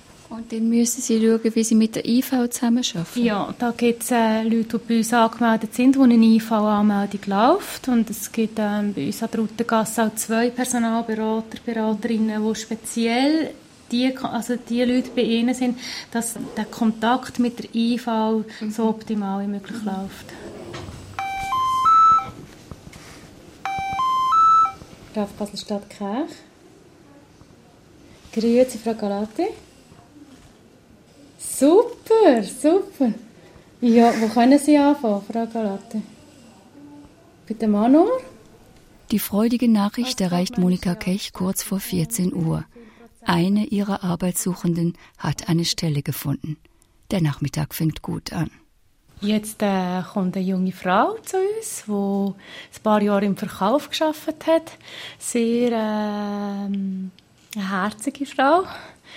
Eine Frau, wo ich denke, die eigentlich arbeiten sollte alle Arbeitgeber, die das jetzt hören und eine gute Verkäuferin brauchen in Konfektion, könnte ich sie nur wärmstens empfehlen. Sie hat keinen Abschluss, das ist das, was ihr vielleicht zum Verhängnis wird, ja. Aber sie redet sehr gut Deutsch und hat eine sehr warme Ausstrahlung, ein sehr hohes Pflichtbewusstsein, denke ich. Und ich sehe sie als super Verkäuferin. Ja, ist das gut? das ist Frau Cassis. Ja. Sie können gerne mitkommen. Elena Jankovic, 29 Jahre alt, seit neun Jahren in der Schweiz, kennt sich mit Buchbinderei aus, hat eine Schnellbleiche als Verkäuferin gemacht und eine Ausbildung als Nagelstylistin. Sie schwitzt. Kein Wunder. Sie fächelt sich mit der mitgebrachten Klarsichtmappe mit den neuen Bewerbungen drin etwas kühle Luft zu. Welchen Arbeitgeber haben Sie sich ausgelesen? Also das ist jetzt Street One. Street One, ja. Mhm. Dort würden Sie gerne arbeiten. Ja. ja. Und beim das ist für Nagel als Nagelmodellistin. Ja. Haben Sie dort vorher telefonisch Kontakt gehabt? es ist sehr heiß, ja. Soll ich die Tür ein wenig aufmachen? Schon gut. schon gut. Wir sind auch beide flotschnass. Die versicherte Person muss der zuständigen Amtsstelle für jede Kontrollperiode bis spätestens am fünften Tag des Folgemonats schriftliche Angaben über ihre Bemühungen um Arbeit einreichen. Dazu dient dieses Formular. Schriftliche Unterlagen wie Kopien von Bewerbungsschreiben oder Absagebriefen sind beizulegen. Versicherte Personen, die sich nicht genügend um zumutbare Arbeit bemühen oder eine solche ablehnen, werden je nach dem Verschulden bis zu einer Dauer von höchstens 60 Tagen in der Anspruchsberechtigung eingestellt. Die junge Serbin hat mehrere Bewerbungsschreiben mitgebracht. Mit Monika Kerch geht sie diese Unterlagen aufmerksam durch. Wollen wir zusammen zuerst die Bewerbung als Verkäuferin anschauen? Dort bringen Sie ja viel Berufserfahrung mit. Ich mache von beidem eine Kopie, dann wenn ich äh, Änderungsvorschläge ja, habe, kann gerne. ich gerade reinschreiben. Während Monika Kech die Bewerbungsschreiben kopiert, will ich von der Expertin wissen, worauf es ankommt. Auf Korrektheit und Originalität, sagt sie, und es gibt absolute No-Gos. Ja, zum Beispiel noch ein bisschen Kaffee oder Fettfleck. Gibt es alles, denke ich. Ja. Was ein No-Go ist, ist einfach eine Kopie und von Hand noch die Adresse reingeschrieben geht von mir aus gesehen auch nicht für eine Hilfskraft. Dreimal zusammengelegt ist sicher auch ein No-Go. Also auch, ich rede immer von auch Leuten, die jetzt nicht ähm, Top-Manager-Stelle suchen, sollten saubere und, und komplette Bewerbungsunterlagen haben. Elena Jankovic hat mit Hilfe des Internets ganz alleine gute Bewerbungsunterlagen zusammengestellt. Das ist ihr Original und jetzt schlage ich vor, wir schauen die beiden Bewerbungen ja. an. Wenn ich einen Vorschlag habe, ob Sie etwas anderes machen können, dann würde ich Ihnen das äh, zeigen und je nachdem ist die Bewerbung so, dass Sie sie gerade abschicken können. Ja? Mhm. Also das ist eine Bewerbung. Ich glaube, Sie haben mir am Telefon gesagt, Sie haben am Schaufenster gesehen, ja. dass Sie jemanden suchen. Mhm. Dann würde ich in den Titel schreiben, dass Sie Ihr Inserat am Schaufenster oder Ihre Stellenausschreibung, dann, dann weiß der Arbeitgeber sofort, wo, woher wissen Sie, dass es eine Stelle gibt? Und vielleicht noch welches Geschäft. Ja, das Street One, denke ich, hat verschiedene Filialen in der Schweiz. Ja, also, das, das war am Marktplatz. Arzig. Sie werden Ihre helle Freude an mir als Mitarbeiterin haben. das stimmt sicher. Da bin, davon bin ich auch überzeugt. Ja, äh, was sollte ich jetzt da dazu sagen? Das wäre ein herziger Satz, aber ich glaube, er ist ein bisschen speziell für eine Bewerbung. Was meinen Sie? Zum Schluss des Tages wird die Reporterin unversehens zur Mitberaterin. Ich bin für den Satz. Mit mir als Verkäuferin werden Sie Ihre helle Freude haben. Schließlich werden wir Kundinnen uns dann auch freuen über all die Freude im Laden. Elena Jankovic fächelt und lächelt und Monika Kech willigt ein. Der Satz mit der Freude bleibt. Ab die Post. Christoph Keller steht jetzt am Nebentisch bereit, hier in der Eingangshalle des Arbeitamtes Basel mit seinen Gästen. Sie diskutieren die Frage, wie in dieser nicht mehr ganz so fernen Zukunft die Arbeit denn aussehen wird. Wir sind gespannt, Christoph Keller. Ja, danke, Liesot Frei. Wir sind auch gespannt und ich stelle hier gleich meine Gäste vor. Maja Storch steht bei mir. Sie ist Diplompsychologin, Psychodramatherapeutin und jungsche Psychoanalytikerin. Sie ist Inhaberin des Instituts für Selbstmanagement und Motivation in Zürich, einem Spin-off der Universität Zürich. Und sie ist eben Spezialistin für Selbstmanagement. Und eines ihrer vieler, vielen Bücher, Maja Storch, trägt den Titel Ich pack's. Meier Storch, wir sind hier im Arbeitsamt Basel. Wäre das die Botschaft, die Sie hier den vielen Leuten, die hier sitzen und eine Arbeit suchen, eine Botschaft, die Sie ihnen mitgeben würden? Ja, ich pack's. Die Hoffnung drauf, dass man Ressourcen mobilisieren kann, um schwierige Krisen äh, aus eigenen Kräften gut anzugehen. Das hat viel mit Selbstmanagement zu tun, ja. Also packen wir es. Gudela Grote, Sie sind Professorin für Arbeits- und Organisationspsychologie an der ETH Zürich. Sie beschäftigen sich hauptsächlich mit den technologischen, wirtschaftlichen und gesellschaftlichen Veränderungen in der Arbeitswelt, fragen sich unter anderem, wie zunehmend virtuelle Arbeitsabläufe und die zunehmende Flexibilisierung sich auf das Arbeitsleben auswirken wird. Gudela Grote, Arbeitslosigkeit ist ja auch eine Krise, Krisenerfahrung. Kann die auch produktiv sein? In dem Sinne, wie es gerade schon gesagt wurde, dass es natürlich heißt, ich muss mich fragen, wo war ich bisher und wo kann es mit mir weitergehen. Einige Menschen habe ich getroffen, die zunächst furchtbar Angst hatten vor Arbeitslosigkeit, die aber vielleicht eigentlich in wirklich Dead-End-Jobs waren und dann gemerkt haben, dass sie darüber nochmal wirklich einen Anstoß bekommen haben, neue Möglichkeiten zu erkunden und das dann auch im positiven Sinne haben nutzen können. Aber das gilt natürlich bei weitem nicht für alle. Vielen Dank. Wir kommen auf dieses Thema sicher noch zu sprechen. Neben mir steht Thomas Daum. Herr Daum, Sie sind Direktor des Schweizerischen Arbeitgeberverbandes. Von Haus aus sind Sie Jurist. Sie vertreten in dieser Runde gewissermaßen die Interessen der Arbeitgeber. Und in Ihrem Beitrag zum Blog zum heutigen Tag auf drs2.ch haben Sie geschrieben, Flexibilisierung müsse uns nicht schrecken. Wenn Sie sich hier umsehen, Arbeitslose, die hier vor den Computern sitzen, sich eine neue Stelle suchen und die gerade Opfer wurden einer solchen Flexibilisierung, Flexibilisierung. Was sagen Sie denen? Also zunächst ist mal lange nicht sicher, dass alle diese Leute Opfer einer Flexibilisierung wurden.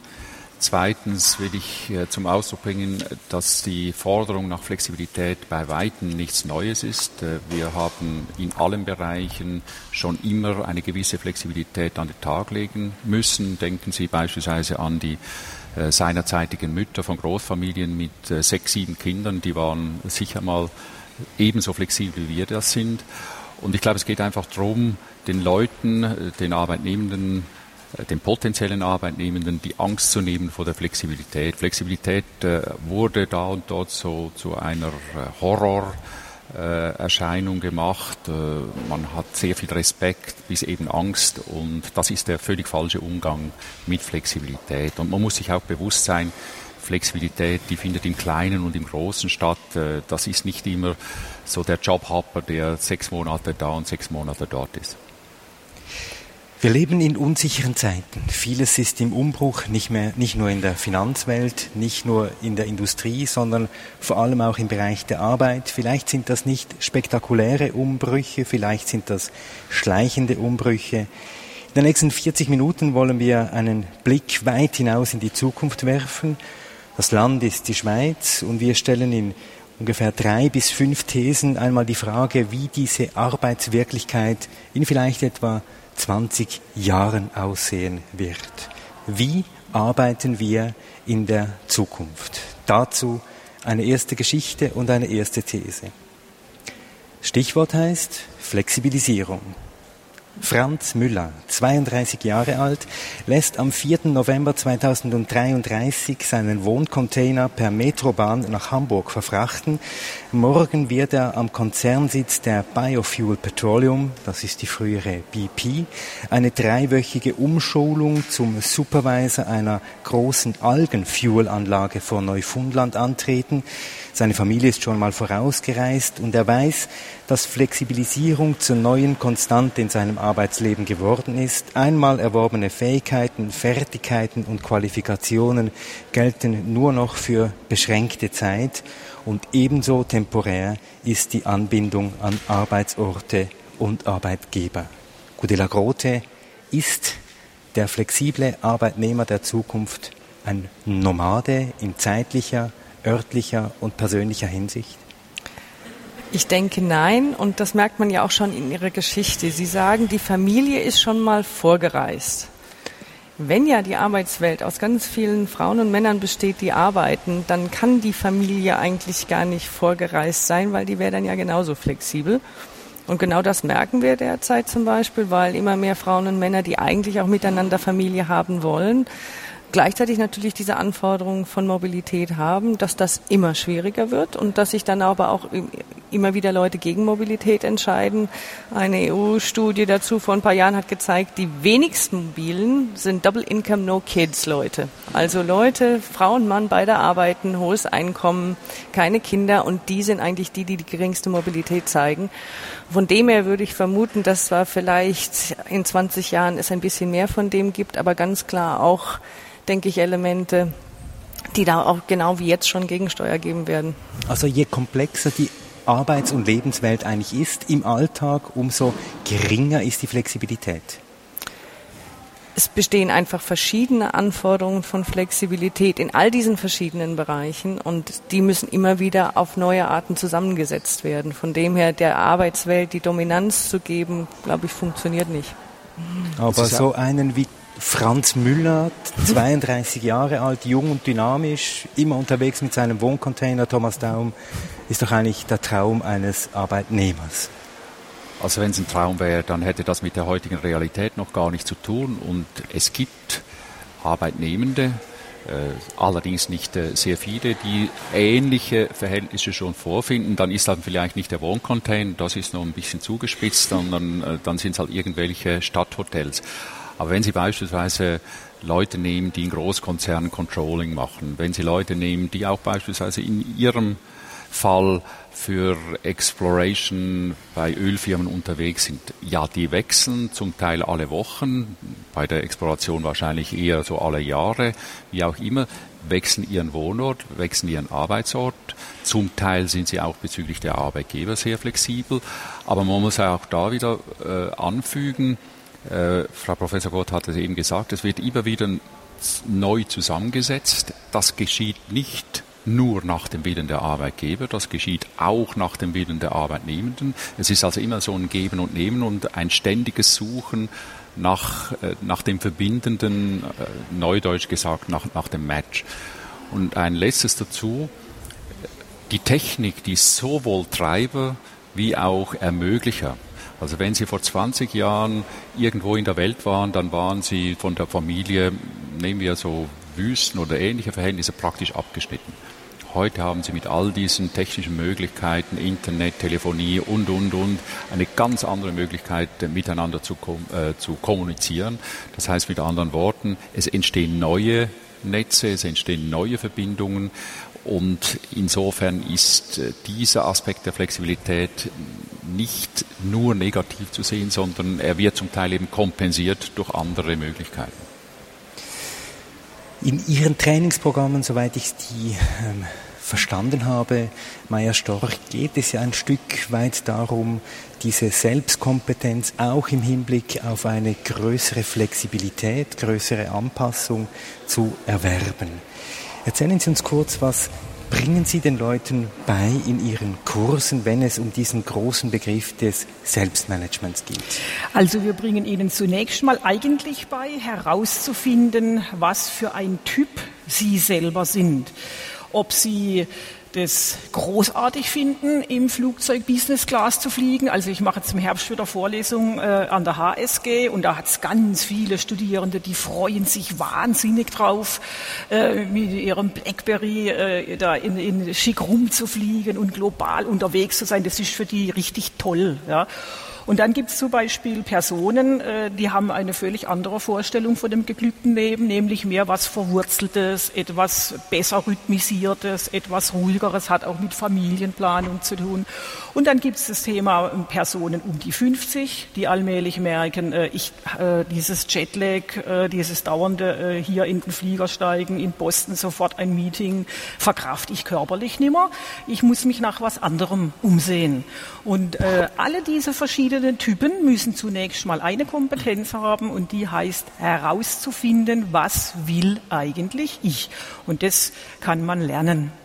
Und da lernt man auch störrisch zu sein und zu sagen, nein, zum Beispiel jetzt, wenn wir beim Stichwort ja, ja, Flexibilität ja. sind, ich mag diese Flexibilität, die der Arbeitgeber von mir verlangt, eigentlich nicht. Eigentlich ist ein Selbstmanagement-Training etwas sehr anarchistisches.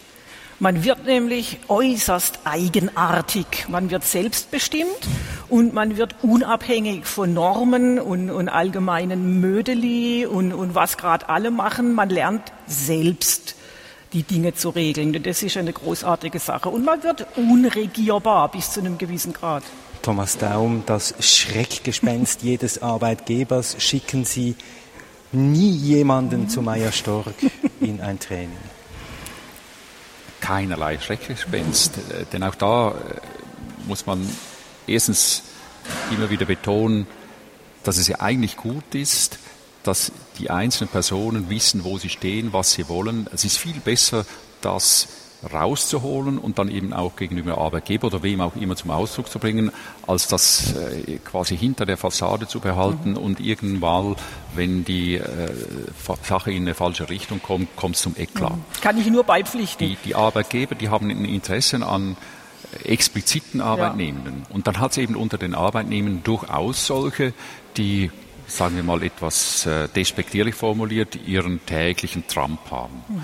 Ich meine das nicht despektierlich, aber an, gemessen an den Idealen, die Sie jetzt äh, mit den, den HSG-Studenten ja. angesprochen haben, mhm. das sind ja da quasi die kleinbürgerlichen Langweiler. Mhm. Die gibt's und die brauchen wir auch. Genau. Und auf der anderen Seite ist gerade einer der wesentlichen Erfolgsfaktoren von guten Unternehmen, und ich bin überzeugt, das wird immer mehr der Fall sein, ist auch das Querulieren. Das ist, wenn, wenn, ich jetzt ein Beispiel nehme, was passiert ist in der Finanzindustrie und, und zu diesem äh, Problem geführt hat, dann bin ich überzeugt, ist ein großes Defizit der querulierende, gesunde Menschenverstand. Und so brauchen wir eben auch in anderen äh, Unternehmungen Leute, die eigenständig denken. Also wir sind ja hier in der Nähe von Roche und Novartis. Äh, wenn die nur Streamline äh, Forscher hätten, dann wäre die Medikamentenpipeline wahrscheinlich in etwa zehn Jahren leer. Die, die brauchen zum Teil verrückte Leute. Die Kunst ist dann eben seitens der Unternehmung, der Arbeitgeber, das produktiv zum Brodeln zu bringen. Gute Lagrote eben wie sehr das im Moment wirklich die Arbeitgebenden mögen, möchte ich einfach so ein bisschen in Frage stellen anhand von jetzt seit inzwischen fünf Jahren jährlich wiederholten Befragungen, die wir im Rahmen vom Schweizer Human Relations Barometer machen wo wir nach Karriereorientierungen fragen und wo wir fragen, inwieweit möchte ich gerne traditionelle in einem Unternehmen ablaufende Karriere, wie weit ist mir Aufstieg wichtig, wie weit ist mir Arbeitsplatzsicherheit wichtig und dann aber auch, wie sehr will ich meine Karriere selber managen, Eigenverantwortung übernehmen. Und wir finden einfach wirklich durch die Bank weg und nicht nur wir, sondern auch Kollegen in Großbritannien beispielsweise, diese Eigenverantwortlichen sind die, die im eigenen Bericht am unzufriedensten sind und die sagen, dass die Erwartungen, die sie haben, zugegebenerweise hohe Erwartungen, eigentlich von ihren Arbeitgebern nicht wirklich erfüllt werden. Und wenn man sich das so im Arbeitsalltag vorstellt, ist es ja auch nachvollziehbar, dass jemand, der eben immerfort mehr will, Neues will, Dinge in Frage stellt, der ist natürlich auch anstrengend. Und unsere Erfahrung ist mehr, dass in dem Arbeitsalltag, denke ich, diese anstrengenden Menschen oftmals dann weniger beliebt und gewollt sind, als die dann vielleicht doch ein bisschen klareren, traditionellen, wo man weiß, was man hat. Meier Storch. Also so, so eine Eigenverantwortung, das muss nicht immer gleich was mit Querulieren zu tun haben. Ich kann vielleicht mal da äh, was sagen aus unseren Führungskräftetrainings, wo ganz viele Führungskräfte sagen, ein großes Problem für sie sind schweigende Mitarbeitende. Äh, Führungskräfte werden heutzutage oft sehr gut ausgebildet im Hinblick auf Kommunikationskompetenz und Sozialkompetenz und haben eigentlich theoretisch ganz schöne Vorstellungen von, wie man mit Mitarbeitenden umgeht.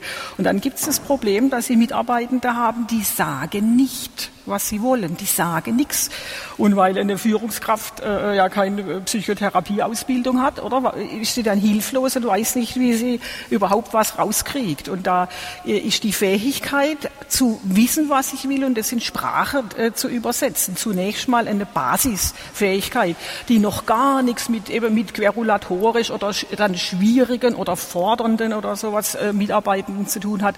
Das ist einfach nur mal die Fähigkeit, als Person in Erscheinung zu treten und zu sagen, was gefällt mir, was gefällt mir nicht und was hätte ich gern.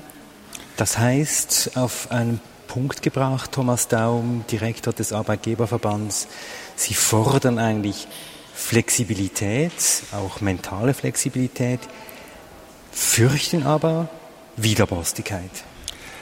Nein, ich würde das etwas anders formulieren. Also nach dem, was jetzt auch Frau Professor Grote gesagt hat, bestehen offenbar an dort Defizite, möchte ich gar nicht bestreiten. Die Schlussfolgerung daraus wäre eigentlich auf der einen Seite, dass selbstverständlich vor allem in großen Unternehmungen gewisse Konventionen etabliert werden müssen und dann eben auch äh, entsprechend gelebt werden müssen, wie man mit äh, dieser Eigenständigkeit umgeht. Und dass es da seine Grenzen hat, das ist ja auch klar. Aber auf der anderen Seite würde ich die würde ich die, die Schlussfolgerung ziehen, es braucht eben die Flexibilität auf beiden Seiten. Und ich würde noch einen Schritt weiter gehen, aus auch persönlicher Erfahrung, es braucht sie nicht nur auf der vertikalen, sondern es braucht sie auch horizontal. Also oftmals entstehen die Probleme nicht zwischen Vorgesetzten und Mitarbeitenden, sondern zwischen Mitarbeitenden. Dann, wenn dann jemand etwas unorthodox vorgeht, das beginnt bei Kleinigkeiten wie kommt er um elf, äh, kommt er um acht oder erst um Viertel nach acht, dann, dann ist schon eine gewisse Spannung spürbar. Gut, diese äh, Flexibilisierung der Arbeitszeit, die haben wir so mehr oder weniger jetzt hinter uns, aber das war ein Riesenproblem zu Beginn der 90er Jahre. Also Flexibilität kann A nicht verordnet werden, ist B ein multilaterales äh, Thema und C braucht auch Zeit, um in einer Unternehmenskultur wirklich sich äh, zu verankern. Ganz kurz noch, um das Thema Flexibilisierung abzuschließen. Es können ja auch nicht alle flexibel ja. sein. Gudela Grote, vielleicht oder Meier Storch. Es gibt ja Leute, die haben einfach die persönlichen Ressourcen nicht, um sich auf diese Flexibilitätsanforderungen, seien sie nun vertikal oder horizontal, auch einzulassen. Dafür haben Sie andere. Entschuldigung, wenn ich da rede. Ich denke, es ist tatsächlich mehr eine Frage, inwieweit sind auch die Anforderungen überhaupt klar. Ist vielleicht fast mehr eine größere Frage, als habe ich die Möglichkeit, mich darauf einzustellen. Oftmals ist das ja auch sehr Doppelbotschaften, die mir da gesendet werden. Es gibt zwar Vertrauensarbeitszeit, aber kommen soll ich dann doch immer, wenn es mich braucht und gehen immer, wenn es mich nicht braucht. Und mit dem umzugehen, ist für alle nicht so einfach große Anforderung ans Selbstmanagement. Ja, genau. also man ja. weiß aus der Persönlichkeitspsychologie, dass es in der Tat, äh, das ist fast schon so was wie ein Temperamentsunterschied. Äh, die, die Personen, die äh, äh, der Herr Daub vorhin angesprochen hat, wo die Routinen mögen, mhm. ja, die sich aufgehoben fühlen in, bei klar strukturierten Aufgaben, wo es wenig Neues gibt. Da gibt es Menschen, die fühlen sich da wohl da drin, die brauchen das wie ein Fisch, das Wasser, zum, zum, damit es ihnen überhaupt gut geht. Und dann gibt es Leute, die werden da wahnsinnig ja, in so einer engen Struktur und, und äh, fallen dann auch unter Umständen, wird es schwierig und es wird ihnen langweilig. Ja. Und ähm, die Frage, wie kann ich mein Umfeld passend, so weit wie möglich passend machen zu dem, was ich brauche, damit es mir gut geht. Und was kann ich machen, wenn ich jetzt durch äh, irgendwelche Schicksalsschläge oder Krisen, die halt eintreten, auf einmal vor der Tatsache stehe, jetzt passiert was, was mir ganz, ganz viel Angst macht. Äh, wie gehe ich damit um? All das sind Selbstmanagement-Themen. Die nächste Geschichte, These Nummer zwei. Es geht um Informatisierung. Im Werk Reconvillier des Elektroautoproduzenten eSmart kommt es am 22. März 2029 zum Streik. Gewerkschafter beklagen vor den Medien, mehr und mehr hätten im Werk intelligente Systeme und Netzwerke, aber auch Roboter die Führung übernommen. Sie hätten eingegriffen in die Arbeitsplanung, sie strukturierten selbstständig Produktionsabläufe mit der Folge, dass der arbeitende Mensch, nämlich Sie, vollends in automatisierte Abläufe eingebunden worden seien, bis zu einem Punkt, an dem die individuellen Gestaltungsspielräume der noch verbleibenden 23 Angestellten vollends ausradiert worden seien. Gudela Grote, Sie beschäftigen sich ja beruflich auch mit solchen Abläufen. Ist das ein völlig abwegiges Szenario? Denke, es gibt einige Bereiche, da gibt es Vollautomatisierung. Es gibt, denke ich, viel, viel mehr Bereiche und ich glaube, die wird es auch weiterhin geben, wo man zwar vielleicht Vollautomatisierung wünscht und Menschen in irgendwelchen Restfunktionen drin behält und dann immer wieder und zum Teil mit katastrophalen Folgen feststellt, dass dieses Szenario nicht funktioniert, dass man immer eigentlich das Zusammenarbeiten von Mensch und dieser Technik zusammen anschauen muss und Menschen in diesem System immer irgendwo noch Rollen haben werden und die sollten möglichst explizit und möglichst frühzeitig mitgeplant werden. Und wenn sie das nicht werden, dann geht's schief, wie wir an vielen Beispielen gelernt haben. Auch Überlingen ist so ein Beispiel am Ende. Warum geht es schief? Es geht aus diversen Gründen schief. Äh, zum einen, weil Technik halt immer das tut, was man algorithmisierbar hat vorhersehen können. Man kann jetzt zwar da neuronale Netzwerke einbauen, die dann irgendwie auch lernen, dann weiß man aber nicht mehr so genau, was die eigentlich lernen. Und es bleibt trotzdem immer natürlich noch eine Rückbindung in die Technologik, die weiterhin binär und 0 und 1 ist. Und da die Welt ist aber nicht so vorhersehbar. Aber der Mensch könnte sich ja anpassen, oder? Der, das muss er ja auch ständig. Ja. Und das macht es genauso schwer, weil er sich anpassen soll, ohne dass ihm die Randbedingungen gegeben werden, dass er das auch wirklich auf gute Weise kann. weil und er Sie das Wissen sagen, nicht mehr hat, die Ausbildung nicht mehr hat und so weiter. Sie haben gesagt, immer wird der Mensch eine Rolle spielen. Warum sind Sie da so sicher? sei es nur der Mensch, der diese Technik baut, also die Welt und dann ganz zuletzt, und dann sind wir beim Rechtssystem, wer wird verantwortlich dafür gemacht, wenn es nicht funktioniert? Thomas also in vielen Fällen ist es eben so, dass für die letzten fünf Prozent einer Automatisierung nur noch der Mensch zuständig sein kann, um die eine oder andere Entscheidung zu treffen, beziehungsweise die Dinge in die eine oder andere Richtung lenken zu lassen. Ich habe ziemlich ähnliche Vorstellungen wie Frau Professor Grote. Ich kann mich noch sehr gut erinnern an die Diskussion Ende 80er Jahre, dann 90er Jahre, als man schon den Eindruck hat, jetzt kann man alles automatisieren. Und da gab es auch eine Welle, da gab es auch Unternehmen, die haben das gepusht und die sind ganz, ganz böse auf die Nase gefallen. Sehr selbstverständlich gibt's so und so viele Produktionsprozesse, wo die Automatisierung, wo der Einsatz von Computern oder von Automaten, von Robotern sogar ein Zugewinn ist, weil a, die Arbeit äh, nicht sehr angenehm ist, sehr repetitiv und so weiter und b, die Prozesssicherheit ein höheres Niveau erreicht und gerade wenn Sie beispielsweise Medikamente machen oder sonst äh, Dinge, die sehr sicherheitssensitiv sind, ist das ein, ein wesentlicher Vorteil. Aber um so und so viele Dinge zu tun, insbesondere in einer Dienstleistungsgesellschaft, die wir ja sind. Wir, wir haben uns ja auch diesbezüglich in den letzten 20, 30 Jahren massiv gewandelt. Da braucht es in einem bedeutenden Umfang interpersonale Aktivitäten. Das können Sie nicht alles an den Roboter delegieren, sondern da braucht es äh, face-to-face äh, die, die, das Zusammenspiel von Leuten, sei es zum Kunden, sei es im Team und so weiter. Eines Ihrer Bücher, wir haben es schon gesehen, heißt ja Maya Storch, Ich pack's. Was tun wir denn, wenn in Zukunft in diesem Jahr 2029, Gudela Grote hat es angesprochen, neuronale Netzwerke sagen, ich pack's? Geben Sie dann Selbstmanagementkurse für neuronale Netzwerke? Man gibt sowieso im Prinzip äh, Selbstmanagementkurse für neuronale Netzwerke, denn äh, Lernen passiert ja im Gehirn aus äh, neurobiologischer Sicht äh, dadurch, dass neuronale Netze umgebaut werden. Und äh, von daher äh, wäre das dann für mich keine große Änderung. Aber Sie meinen wahrscheinlich, dass ich jetzt so äh, dann, ob ich Robotern Selbstmanagementkurse gebe.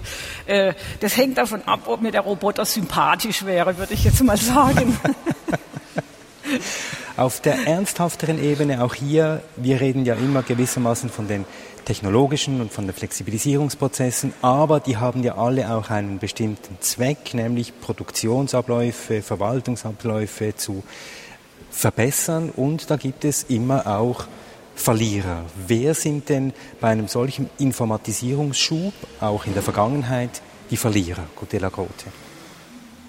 Das, was man jetzt ja über Jahrzehnte schon beobachtet, dass ähm, bestimmte Tätigkeiten dadurch natürlich wegfallen. Gerade einfache, routinisierte Tätigkeiten gibt es zum Teil nicht mehr.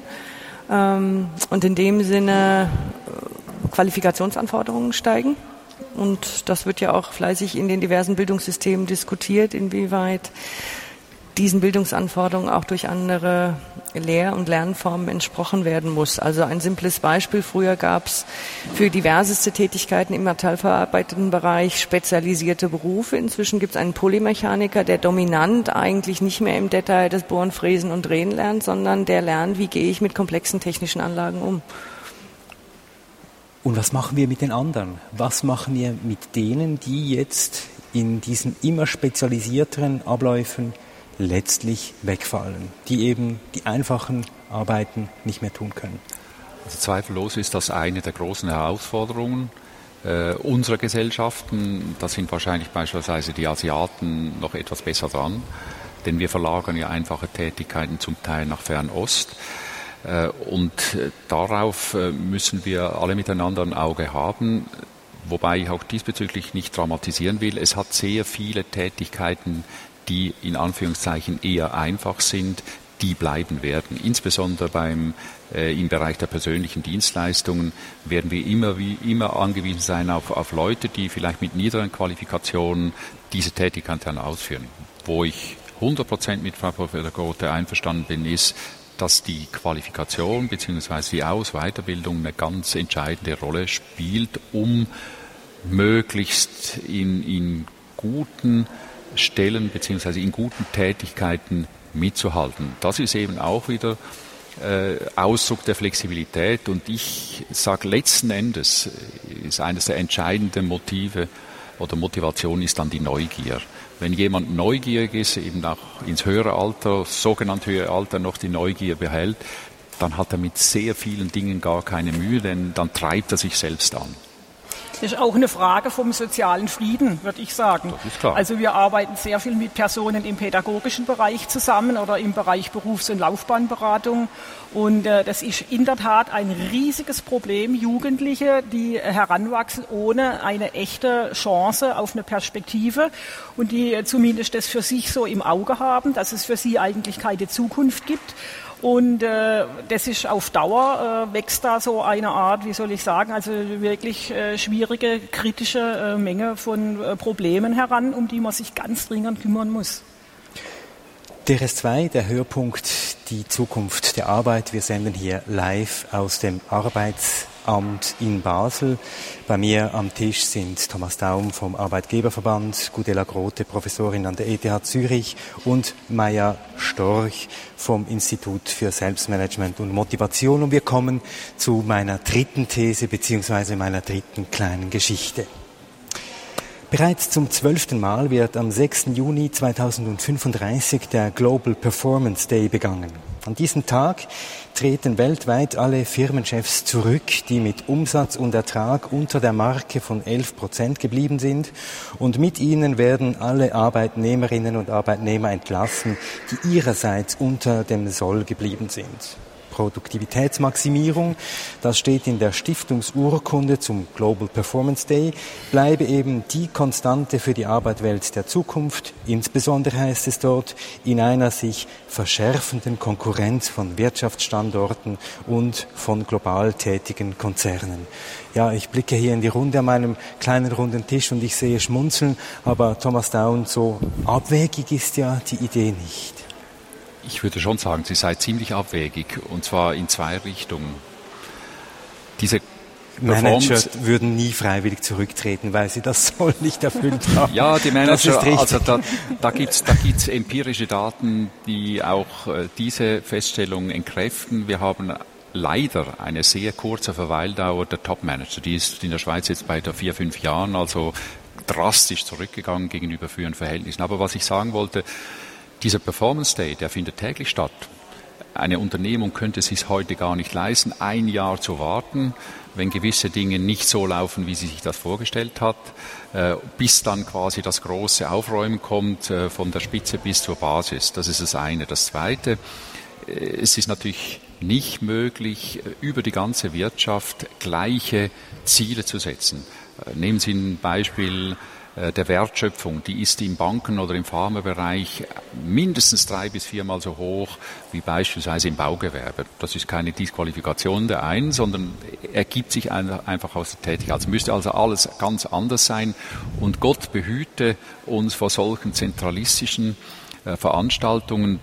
Da haben wir jetzt wirklich äh, mehr oder weniger Gewissheit, dass das in, in die Irre führt, sondern wir, wir werden der, Tag für Tag in diesen wettbewerblichen Verhältnissen äh, wieder auch den, den, die Rückkoppelung in die Unternehmen spüren.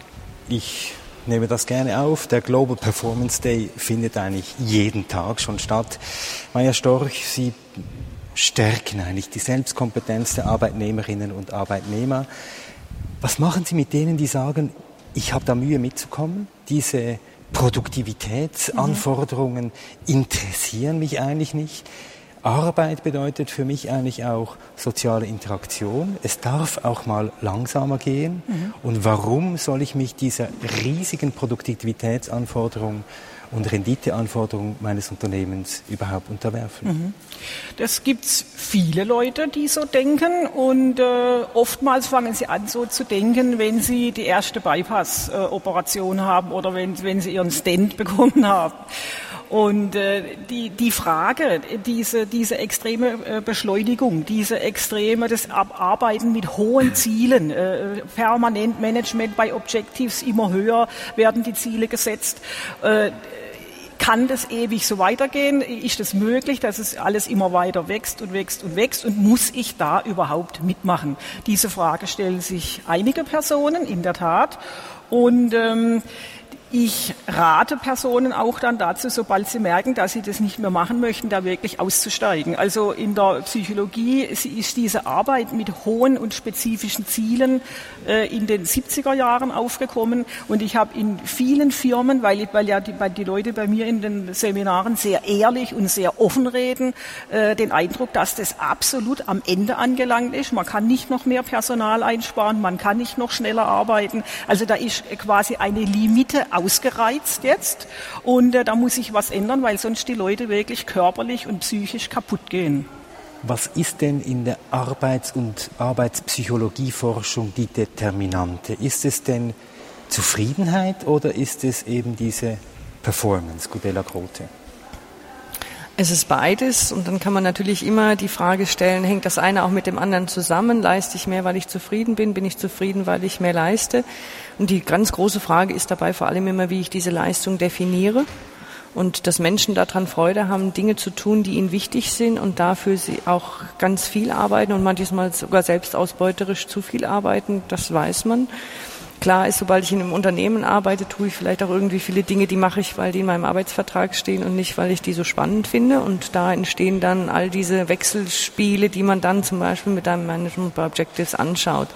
Vielleicht aber ein Kommentar noch dazu, was mir einfach irgendwo so ein Anliegen ist, wenn man genau diese MBOs anguckt und Management wenn man by Objectives, also genau, Management also man, durch Zielsetzung. Genau, man definiert klar. Ziele und dann definiert man auch immer irgendwie, was wäre denn jetzt 100% Zielerreichung und was wäre mehr. Und dieses Mehr, also diese Kommunikation, dass ich eigentlich von Leuten erwarte, dass wenn sie 100 Prozent arbeiten, dass sie dann normal arbeiten und dass nur wenn sie 130 Prozent arbeiten, sie zu den High Potentials und den wie auch immer gehören, Exzellenz. das finde ich verrückt. Mhm. Also wir hatten es von den Maschinen, von wenn eine Maschine 90 Prozent läuft, bin ich eigentlich schon ganz zufrieden. Ich würde von einer Maschine nie erwarten, dass sie mehr als 100 Prozent schafft, dann ist irgendwie ein Messinstrument falsch. Warum geben wir diese Botschaft immer fort an Menschen?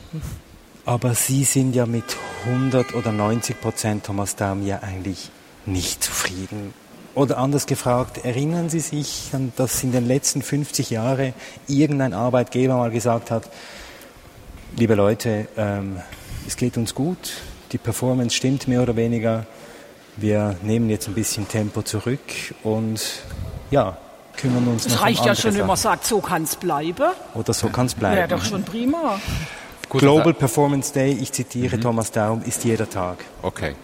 Also zum, zum einen kommt es natürlich darauf an, wie man dieses System kalibriert. Also was bezeichnet man letzten Endes als 100 Prozent und was sind dann die 120 oder 130? Ich gebe Ihnen recht, dass so in den letzten 10, 15 Jahren äh, eine Tendenz entstanden ist, eher an die oberen Limiten zu gehen oder eben über die oberen Limiten hinaus. Das ist ja nicht so tragisch, wenn das mit Spitzen passiert. Die Probleme beginnen ja dort, wo das dann quasi auch wieder zum Normalen wird und dann äh, die ganze Zeit die Menschen im, im roten Bereich arbeiten müssen. Ich kenne verschiedene Unternehmer, die legen Wert darauf, dass sie das Tempo, um es mal so zu sagen, in einer Unternehmen variieren. Dass sie also nicht immer am, am Limit fahren, sondern dass sie mal ein bisschen äh, Gas rausnehmen und dann wieder Gas geben. Und letzten Endes ist natürlich auch äh, eine Entscheidung, was wir wollen. Das Tempo und, und, und der Druck auf die Produktivität, der wird uns letzten Endes von den Konkurrenten her gegeben, vorgegeben, beziehungsweise von unserer Auffassung, wie wir uns im Vergleich mit anderen bezüglich Wohlstand, bezüglich sozialer Sicherheiten, was alles eine Rolle spielen kann, stellen wollen. Das Schwierige an der ganzen Geschichte ist, und ich glaube, da müssen alle Beteiligten, nicht zuletzt auch die Ökonomie, äh, vielleicht noch ein bisschen mehr darüber nachdenken. Wir kennen nur das nach vorne. Wir, können, wir kennen eigentlich auch in der Ökonomie den, den Rückzug, auch nach dem Stichwort äh, Reculer pour mieux sauter, den gibt es fast nicht. Und wie wir da mit den Brüchen, die wahrscheinlich immer noch auf uns zukommen werden, fertig werden, das wird noch äh, Wie ziemlich erklären spannend. Sie sich denn das, warum es diese, dieses Bild für diesen geordneten Rückzug, um daraus wieder mit gestärkter Batterie hervorzugehen, dass es das Bild nicht gibt, das wollte ich schon immer mal wissen. Also ich persönlich bin Jurist, äh, Ja. habe im Nebenfach auch Ökonomie gemacht und habe in den letzten Monaten insbesondere gelernt, mit meinen Urteilen über die Ökonomen ein bisschen zurückhaltend zu werden. Aber Sie werden trotzdem versuchen, diese Frage zu beantworten. Ich weiß es nicht. Ich weiß nicht. Ich, ich glaube auch, äh, wir leiden da oder dort unter etwas zu viel Mainstream. Ich, ich bin persönlich überzeugt und äh, ich war ja lange Zeit für die Maschinenindustrie tätig und die hat sich dadurch auch ausgezeichnet, dass man sehr individuell die Unternehmen geführt hat. Und, und die eine hatte da, die andere dort ihre Stärke. Und zwar nicht nur am Markt, sondern auch sonst, was die Unternehmen äh, so tun. Und das wurde wahrscheinlich eben auch durch die Finanzmärkte alles so ein bisschen in diesen Mainstream Mhm. reingedrückt und wir sollten den Mut haben, da Mhm. und dort wieder ein bisschen auszubrechen. ja. Mhm. Dieser Mainstream, de la Grote, kann man ja auch sagen, es wird hier am Markt, in der Werbung, in der Unternehmensphilosophie, auch im alltäglichen Gespräch so etwas wie ein Arbeitnehmer konstruiert jeden Tag, ein kulturelles Konstrukt. Es ist ja keine kulturelle, ja keine anthropologische Konstante, sondern eben eine kulturelle Konstante, in der wir heute leben. Der Mensch kann sich ja verändern. Wenn ich jetzt zum Schluss hier an Sie gleich die Frage richte, Gudela Grote, in welche Richtung, wenn Sie sich das wünschen könnten, sollte sich diese Arbeitskultur und dieser Mensch denn verändern? Als ich Ihre Thesen angeschaut habe im Vorfeld, habe ich so gedacht, gut, die diskutiert man schon relativ lange. Was man vielleicht eigentlich weniger diskutiert und was man mehr diskutieren sollte, denke ich, sind die Beziehungen, die eigentlich Menschen miteinander eingehen. Also was für eine Beziehung habe ich als Arbeitnehmende zu meinem Arbeitgeber? Und ich denke, die hat sich geändert. Da haben sich die gegenseitigen Anforderungen auch geändert. Und an dem passiert sehr, sehr viel. Und im Moment, denke ich, passiert sehr viel bezüglich, wer trägt eigentlich welches Risiko. Dass das ein riskantes Geschäft ist, wissen wir alle. Und man kann ein Unternehmen aufbauen und das wird nicht unbedingt erfolgreich. Ich kann als Arbeitnehmer nicht erwarten, dass der Arbeitgeber das alles für mich macht. Ich muss einen Teil dieses Risikos auch tragen. Die Frage ist dann immer aber nur, wer stützt mich dabei? Und ein Stück weit eben so im Vorfeld auch so diese Frage, ich brauche Selbstmanagementkurse, ist ja eigentlich auch so ein bisschen erschreckend, oder? Privatisierung des Risikos, würden Sie das sagen? Privatisierung und dann suche ich mir aber Berater, die mir helfen, dieses Risiko zu tragen, ja. Und das ist eigentlich schade. Und diesen Trend würden Sie gerne in Zukunft ein Stück weit bekämpfen? Ja. Thomas Daum. Da würde ich zustimmen. Und ich kenne auch in dieser Beziehung Unternehmen, die, die schon in diese Richtung denken. Ist ja immer sehr gefährlich, so die Unternehmung da oder dort äh, zu verorten. Äh, mir geht es darum, dass die Information und, und das Mitnehmen der Arbeitnehmenden je länger je mehr eine, eine zentrale Arbeitgeberaufgabe wird. Also wenn ich äh, eine Exportunternehmung nehme, dann habe ich äh, von 200 Leuten vielleicht 20, 30, die unmittelbar an der Front miterleben, was in den Märkten abläuft. Die Konsequenzen dessen, was in den Märkten abläuft, das spüren die aber bis zur Produktion. Und meines Erachtens, und da gibt es sehr gute Beispiele, ist es ein Unternehmerauftrag, zu schauen, dass die ganze Belegschaft mitkommt und, und nicht in allen Details, aber doch so vom Trend her versteht, was da abgeht, wo diese Unternehmung sich positioniert, wo die Risiken sind, wo die Chancen sind, damit auch die Einzelnen sich darauf einstellen können, denn das ist wahrscheinlich eine der, der größten Stresssituationen, diese plötzlichen äh, Einbrüche, diese plötzlichen Wechsel, unverhofft kommt irgendwas äh, quasi aus heiterem Himmel. Da ist noch einiges auch an, an Verbesserungsmöglichkeiten drin. Also auch hier der Trend in Richtung Flexibilisierung, ein Stück weit Tragen des Risikos beim Individuum. Meier Storch, wir haben über Flexibilisierung, Produktivitätsmaximierung und Informatisierung als Visionen in der Zukunft gesehen. Muss ich mich dem allen ganz alleine stellen oder gibt es so etwas wie, ich sage jetzt mal einen Begriff, den wir gar noch nicht gebraucht haben, so etwas wie Solidarität untereinander in der Zukunft? Ich bin ziemlich sicher, dass äh, so ein sich zusammenfinden in Sippen also in kleineren, überschaubareren Gruppen, äh, mit dem, wo man sowas hat wie Vertrauen und Zusammenhalt, äh, dass so etwas ganz, ganz wichtig werden wird. Das sieht man ja jetzt schon teilweise äh, bei äh, jungen Leuten mit ihren Netzwerken, die sie alle haben. Und äh, die, wenn man von Selbstmanagement spricht, ist es ganz wichtig, dass das eben nicht so eine kalte Vorstellung ist, jetzt von einem sich selbst optimierenden Individuum äh, in einer äh, äh, grauen und kalten Zukunft, sondern dass es da einfach darum geht, äh, sich selber zu steuern in einer Welt, wo die 68er Revolution ganz viele Normen über Bord geworfen hat. Das ist prima so. Aber da, wo Werte über Bord geworfen wurden, gibt es Freiräume und das muss ich erst mal lernen, mit denen umzugehen. Und Selbststeuerung ist eine fantastische Sache. Und wenn ich noch Freunde und Freundinnen dabei habe, auf die ich mich verlassen kann und die mich stützen, dann ist das eigentlich schön. Wie, ganz kurz, sehen diese Sippen aus? Äh, Versippung weniger über Blutsverwandtschaft, denke ich, sondern das ist das Thema Patchwork-Familien und Freundeskreise, Freundes- und Freundinnenkreise, Wohngemeinschaften, solche Geschichten. Also es werden neue Formen geben, wie solche Sozialsippen sich zusammenstellen. Wie sieht die Zukunft der Arbeit aus? Wir haben ein paar Thesen hier an diesem Tisch diskutiert. Ich danke Maya Storch, Gudela Grote, Thomas Daum und die überraschende Quintessenz unserer Diskussion ist, nur Stämme werden überleben. Herzlichen Dank.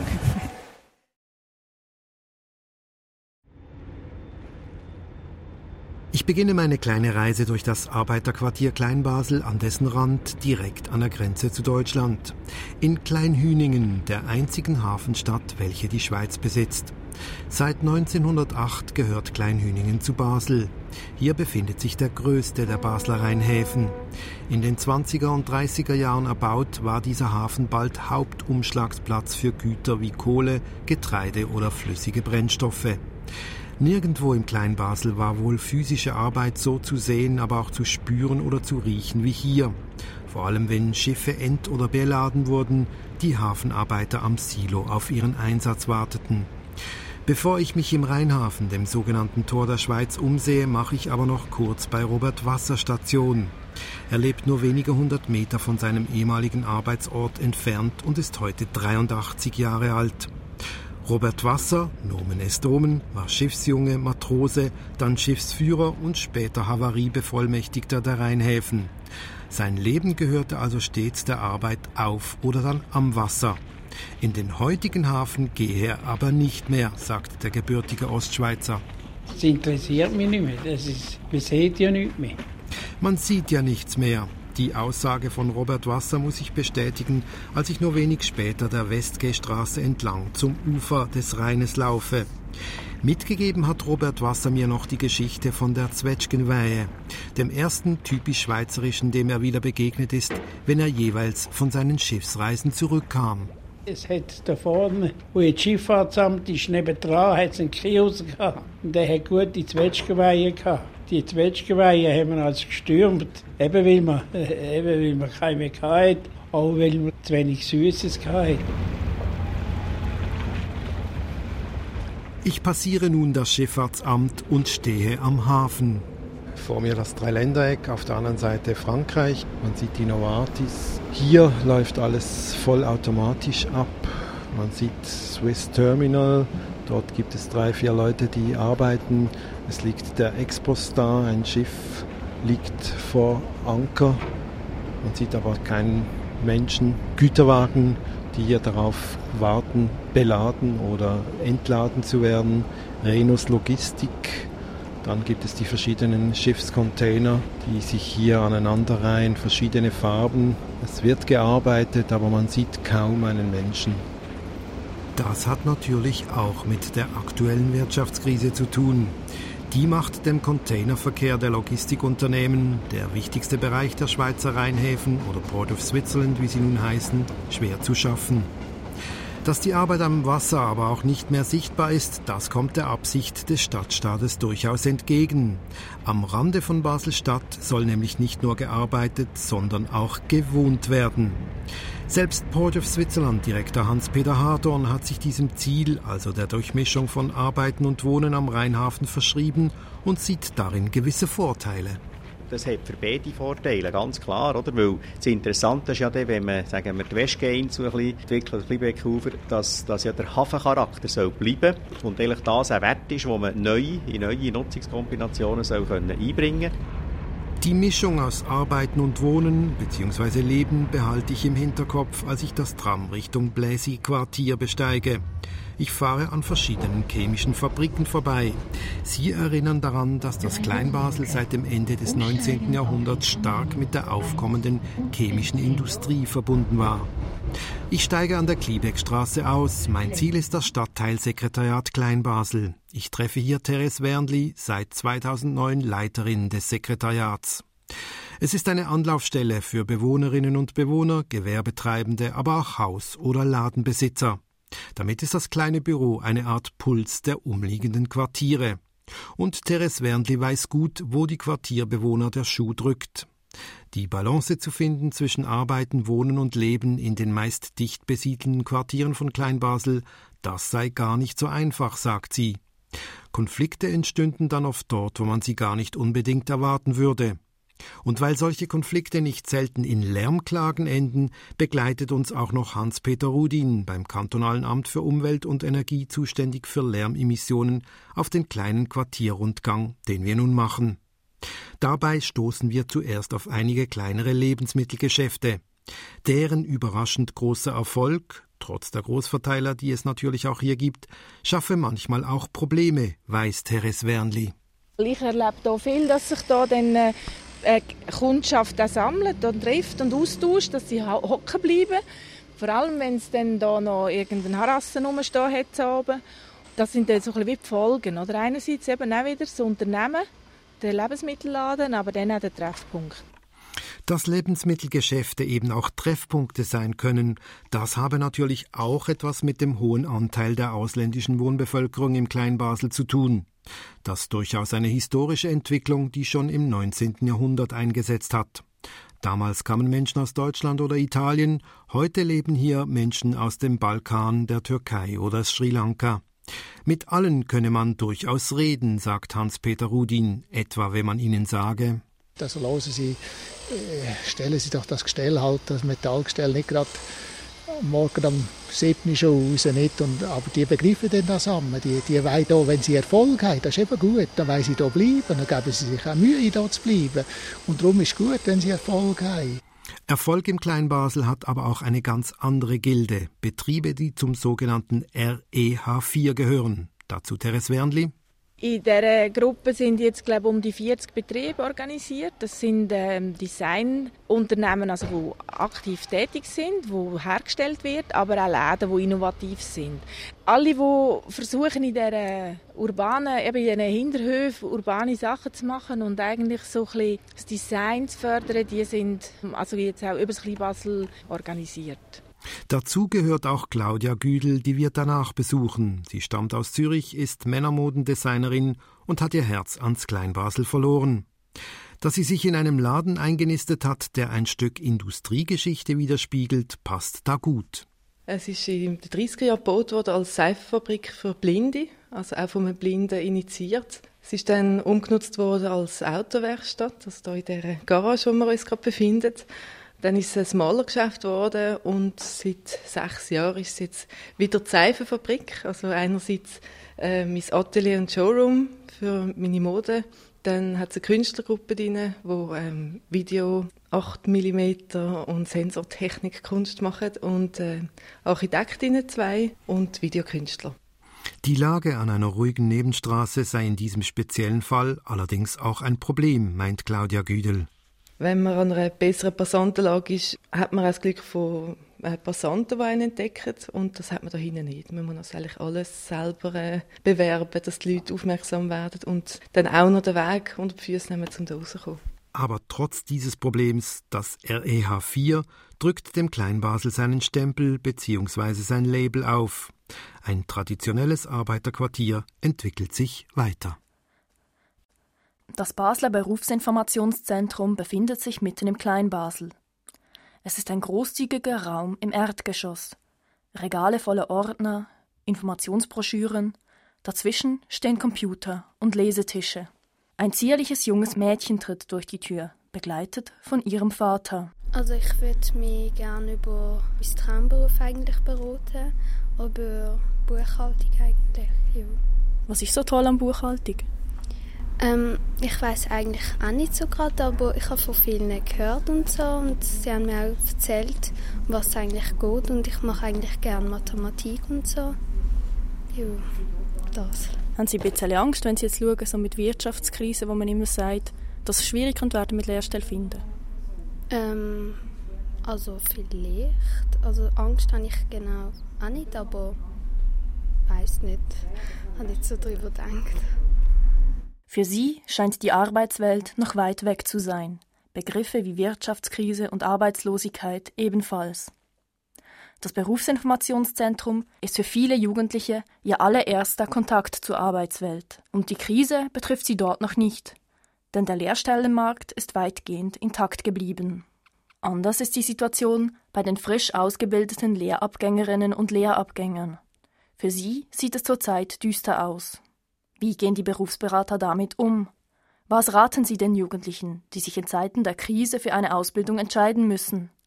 Regula Dill, Leiterin der Basler Berufsinformation. In, in der Beratung berücksichtigen wir schon ein Stück weit auch den Arbeitsmarkt. Wir versuchen aber, die jungen Leute wirklich auf ihrem eigenen Weg zu unterstützen. Also wir schauen die Person an, wir versuchen mit ihnen zusammen herauszufinden, wo liegen die Interessen, die Stärken, die Neigungen, die Fähigkeiten und versuchen da passende Berufe zu finden, weil wir wissen, dass man in einem Beruf, den man mit Freude und erfolgreich ausübt, dass man dort immer die besseren Chancen hat, auch eine Stelle zu finden. Das bedeutet, die Ausbildung, die später eine Stelle garantiert, gibt es nicht.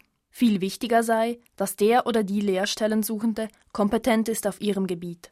Das sei alles andere als selbstverständlich, denn die Anforderungen, die der Arbeitsmarkt an die Menschen stellt, seien deutlich gestiegen. Insgesamt wird die Menschheit nicht klüger, gescheiter, besser, intelligenter, aber die Anforderungen, die steigen ganz klar. Das heißt, es gibt tendenziell mehr Jugendliche, die Schwierigkeiten haben, diese Anforderungen zu erfüllen. Und für diese Jugendlichen die passende Ausbildung zu finden, darin liege die große Herausforderung, sagt Regula Dill. Eine solche Herausforderung ist der ambitionierte junge Mann, der gerade für ein Beratungsgespräch zur Tür hereingekommen ist. Also ich bin jetzt hier, weil meine Klassenlehrerin mich da geschickt hat. Ich habe ein paar Berufe, wo ich gerne, ähm, wo ich interessiert bin. Und die hat mich da geschickt, um ähm, zum schauen, was ich alles machen muss, was sind die Voraussetzungen, um den Beruf dann zu erreichen. Was sind das so für Berufe, die Sie sich würden dafür interessieren? Ähm, Public Relations, dann war Schauspieler, Modedesigner, aber ich bin jetzt hauptsächlich ähm, hier wegen den Public Relations, um schauen, was man für Voraussetzungen man haben muss und was für eine Laufbahn man machen muss. Der junge Mann macht zurzeit ein zehntes Schuljahr und will sich zum Kaufmann ausbilden lassen. Das wäre die Voraussetzung, damit er später die ersehnte PR-Ausbildung machen kann. Im Gespräch mit Berufsberater Beat Thalmann will er das weitere Vorgehen besprechen. Das Problem ist, dass der junge Mann mit seiner schulischen Vorbildung kaum direkt eine KV-Lehrstelle finden wird, sondern dass er zuerst eine zweijährige Vorlehre als Büroassistent machen müsste. Aber das wäre schon machbar, wenn ich jetzt die, Büroassistent machen würde zwei Jahren. Sofern die Noten stimmen, sofern sie einen Betrieb finden, wo sie halt dann in eine dreijährige Lehre aufnimmt. Dann haben sie zwei Jahre und ja. drei Jahre und dann sind es fünf Jahre. Und auf dem könnten sie dann weiter aufbauen. Ausbildungsjahre zusammenrechnen, Möglichkeiten ausloten, Strategien entwickeln. Das macht Berufsberater Beat Thalmann mit vielen Menschen. Bei diesem jungen Mann ist er jedoch skeptisch. Der hat jetzt eigentlich sehr genau gewusst, was er will. Wobei bei ihm jetzt halt das Ziel sehr ambitioniert ist und er eigentlich aber an einem Punkt steht, wo es im Moment noch sehr fragwürdig ist, ob er das auch wirklich erreichen kann. Das Wichtigste sei, dass der junge Mann jetzt in kleinen Schritten denke, sagt Beat Thalmann.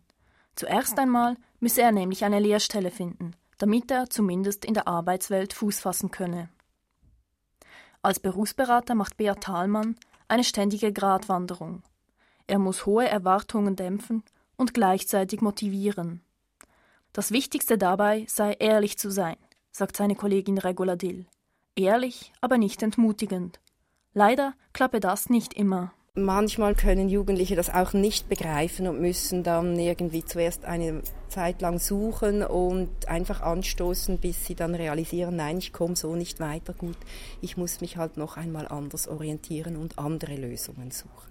Das ersehnte Ziel führt immer öfter über Umwege, über Brückenangebote, Kurzlehren oder Praktika. Das Angebot auf diesem Sektor hat stark zugenommen in den letzten Jahren. Darum würden heute viele Kunden nicht mehr Informationen suchen, sondern vor allem Beratung und Orientierungshilfe. Schriftliche Informationen über Aus- und Weiterbildungen kriegt man heute sehr gut im Internet. Weshalb aber die Leute nach wie vor kommen, ist, weil sie Orientierung, Unterstützung benötigen in diesem riesigen Bildungsdschungel, der ja auch ständig in Bewegung ist und sich verändert und alles ändert fast jedes Jahr. Wir sind eben auch daran, unsere Einrichtung hier, die Berufsinformation darauf auszurichten, hin zur Orientierungshilfe. Hilfe bei der Orientierung im Ausbildungsdschungel. Mehr könne die Berufsberatung nicht tun für die Jugendlichen. Sie müssten sich damit abfinden, dass es komplizierter ist als früher, weil der Arbeitsmarkt so ist, wie er ist. Das können die Berufsberater nicht verändern. Oft ist das frustrierend für beide Seiten. Dann gibt es aber auch die schönen Momente, wie jenen Anruf, den Berufsberaterin Annemarie Fretz kurz vor 6 Uhr abends noch entgegennimmt. Basel Berufsinformation Fretz. Jawohl, 25. August. Ja, hat Lehrstelle und braucht somit gar keine Beratung mehr.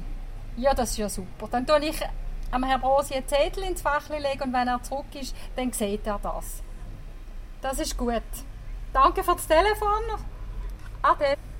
Ah, das ist eine erfreuliche Nachricht. Oder? Das ist immer, wenn jemand eine Lehrstelle hat und anläutet, das ist immer ein Highlight. Oder? Unternehmen, die rationalisieren, sorgen im Allgemeinen für ihre Angestellten, die sie entlassen. Ein Betroffener, der bei der Bank arbeitet und anonym bleiben will, hat innerhalb weniger Jahre gleich zwei Entlassungen erlebt. Eine Firma hat ein großzügiges, gutes Angebot gemacht. Das war sehr erfreulich und auch die Betreuung dazu war erstklassig und sehr professionell und im zweiten Fall war dem nicht so. Aber mit meiner Erfahrung habe ich dann auch wieder im Gespräch mit den entsprechenden Verantwortlichen erreichen können, dass ich eine externe Betreuung bekommen habe, ein Assessment damit bezahlt bekommen habe und das war mir sehr, sehr hilfreich. Er lernte Bewerbungen schreiben, wie sich beim neuen Arbeitgeber vorstellen und er erhielt auch eine Standortbestimmung. Bei den Entlassungen konnte er sich auf ein internes Coaching oder eine externe Beratung abstützen. Die interne Betreuung war halt sehr, also ich war bei einer Bank, sehr banklastig und sehr äh, kulturlastig dieses Unternehmens. Das war richtig und gut, aber der Externe, der hat über den Tellerrand hinausgesehen und konnte auch Erfahrungen aus anderen Bereichen, Branchen beispielsweise einbringen, was für mich auch eine, eine tolle Horizonterweiterung war in dieser Situation. Man hat auch mal darüber gesprochen, wie wäre es, eine ganz andere Branche, ganz anderen Job zu machen, um wiederum zu spüren, wie gern oder wie gut man im eigenen Job sich bewegt. In der Beratung kommen auch private Probleme zur Sprache. Die Entlassenen schätzen es, wenn sie einen professionellen Ansprechpartner haben, dem sie ihre Probleme anvertrauen können. Es kommt der Familie ja auch zugute, wenn ich in der Situation möglichst nicht schlecht drauf bin. Wenn ich da immer wieder professionelle Unterstützung bekommen habe, habe ich zu Hause auch wiederum nicht schlechte Stimmung verbreitet und konnte zuversichtlich auch zu Hause mich bewegen. Die Bank UBS kennt schon seit zehn Jahren ein Coaching-Programm. 1999 richtete sie es ein, als die beiden Banken, Bankverein und Bankgesellschaft, zur UBS fusionierten. Wenn die UBS dieses Jahr bis zu 1500 Entlassungen ausspricht, kann sie auf dieses bestehende Programm zurückgreifen. Für die Bank geht es nicht nur um das Image, sagt Claudia Schilter, die das Coaching-Programm leitet. Der Grund ist sicher auch die soziale Haltung, die wir haben, die soziale Verantwortung, die die Bank trägt für Mitarbeiter, welche einmal als die Besten eingestellt wurden, die auch dazu beigetragen haben, teilweise über sehr viele Berufsjahre zum Erfolg der Bank und jetzt auf der Schattenseite des Lebens stehen. Die Entlassenen sollen möglichst intern eine Stelle finden. Also wenn ich an das letzte Jahr denke, 2008, wurden doch 70 Prozent von den betroffenen Mitarbeitern intern oder extern platziert. Das heißt, haben extern eine andere Stelle gefunden, teilweise während dem Coachprozess oder auch auf der anderen Seite nach dem Coachprozess. Das ist sicher sehr positiv zu werten. Wie der Arbeitsmarkt sich in diesem Jahr verhält, ist sehr schwierig zu sagen. Mehrere Firmen haben sich dem Interview nicht gestellt, zum Beispiel Novartis und Roche. Beide haben vor einigen Jahren Stellen abgebaut und sind nun in der glücklichen Lage, dass sie neue Stellen schaffen können. Deshalb wollen Novartis und Roche nicht mit dem für sie vergangenen Thema Entlassungen in Zusammenhang gebracht werden und gaben sich wortkarg. Nicht allen in der Chemiebranche geht es so gut wie den beiden Pharmafirmen. Zum Beispiel baut Clariant 2000 Stellen ab und auch bei Ziba ist mit Entlassungen zu rechnen. Diese beiden Chemiefirmen wollten keine Auskunft geben, solange sie noch den Sozialplan aushandelten. Wenn Sozialpläne vorteilhaft für Entlassene ausfallen, schreiben sich Gewerkschaften diese Leistung ihrer Stärke zu. So sagt Dominik Marti von der Gewerkschaft Unia. Dort, wo Gewerkschaften im Spiel sind, haben wir klare Erfahrung, dass, dass dort vor allem auch ausgewogenere Sozialpläne ausgearbeitet und ausgehandelt werden. Einige Firmen informieren ihre Angestellten Monate im Voraus über eine Restrukturierung. So können sich die Angestellten nach einer neuen Stelle umsehen, noch bevor die Entlassung ausgesprochen ist. Solche Warnungen begrüßen auch die Gewerkschaften. Natürlich im Nachhinein betrachtet ist es für den Betroffenen, wenn es denn nicht anders geht, sinnvoller, wenn er mehr Zeit hat, sich da auf diese Situation vorzubereiten. Aber grundsätzlich geht es ja darum, Stellenabbau zu verhindern. Der Sozialplan ist ja auch ein Instrument, die Entlassungen so teuer wie möglich zu gestalten, um nach anderen Lösungen, die oft eben auch vorhanden sind und die möglich sind zu realisieren, dass es gar nicht erst zu Entlassungen kommt. Wie viel Geld die Unternehmen für einen Entlassenen aufwenden, darüber reden sie ungern. Eine Zahl ließen sie dennoch durchblicken. Das Coaching für einen Kadermitarbeiter kostet bis zu 50.000 Franken. Nicht jede Firma kann sich dies leisten. Das sei nicht branchenspezifisch, sagt Hans-Jörg Dolder, der das Amt für Wirtschaft in Baselstadt leitet, zu dem auch die Arbeitsvermittlungszentren RAF gehören. Es kann nicht nach Branchen unterschieden werden, sondern eher nach finanziellen Möglichkeiten der Firmen. Also diejenigen, die noch genügend Reserven haben, machen in der Regel mehr als solche, die eben aus finanziellen Gründen vor allem Entlassungen vornehmen mussten. Und die Erfahrungen bei den Arbeitslosenvermittlungsämtern sind offenbar gut. Wir stellen fest, dass die Firmen generell sehr gut mit ihren Angestellten umgehen. Sie sind fürsorglich und versuchen nach ihren Kräften das Möglichste für die Betroffenen zu tun. Wir haben noch nie eine Firma festgestellt, die sich einfach grundsätzlich geweigert hat, etwas für ihre Angestellten zu tun. Die Betreuung durch private Unternehmen entlaste die staatliche Arbeitslosenhilfe, sagt Hans-Jörg Dolder. Unternehmen geben ein Coach-Programm aber nur denjenigen Mitarbeitern, die ihre Stelle unverschuldet wegen einer Reorganisation verlieren. Die Wirkung des Coaching-Programms darf man nicht überschätzen. Diese Betreuung alleine verhilft nicht unbedingt zu einer neuen Stelle, wie der betroffene Banker sagt. Den Job, den ich jetzt habe, habe ich über meinen besten Freund, der überhaupt nicht in der Branche aktiv ist, gefunden, der wiederum einen Freund hatte, der hier gearbeitet hat, wo ich jetzt bin. Und so arbeitet er heute wieder bei jener Bank, die ihn vor Jahren wegrationalisiert hat. Sein Tipp nach zwei Entlassungen es ist eine Kombination von Faktoren, die zur neuen Stelle verhelfen. Die Kombination, die Familie, die einem unterstützt, die guten Freunde, die einem unterstützen, sei dies mit Tipps, sei dies mit Technologie, was auch immer, mit Möglichkeiten Aus- und Weiterbildung beispielsweise und dann die Profis, die einem noch die wirklich entscheidenden Tipps geben. So eine Kombination, so ein Puzzle ergibt ein Bild, was einem erfolgreich macht in der Jobsuche.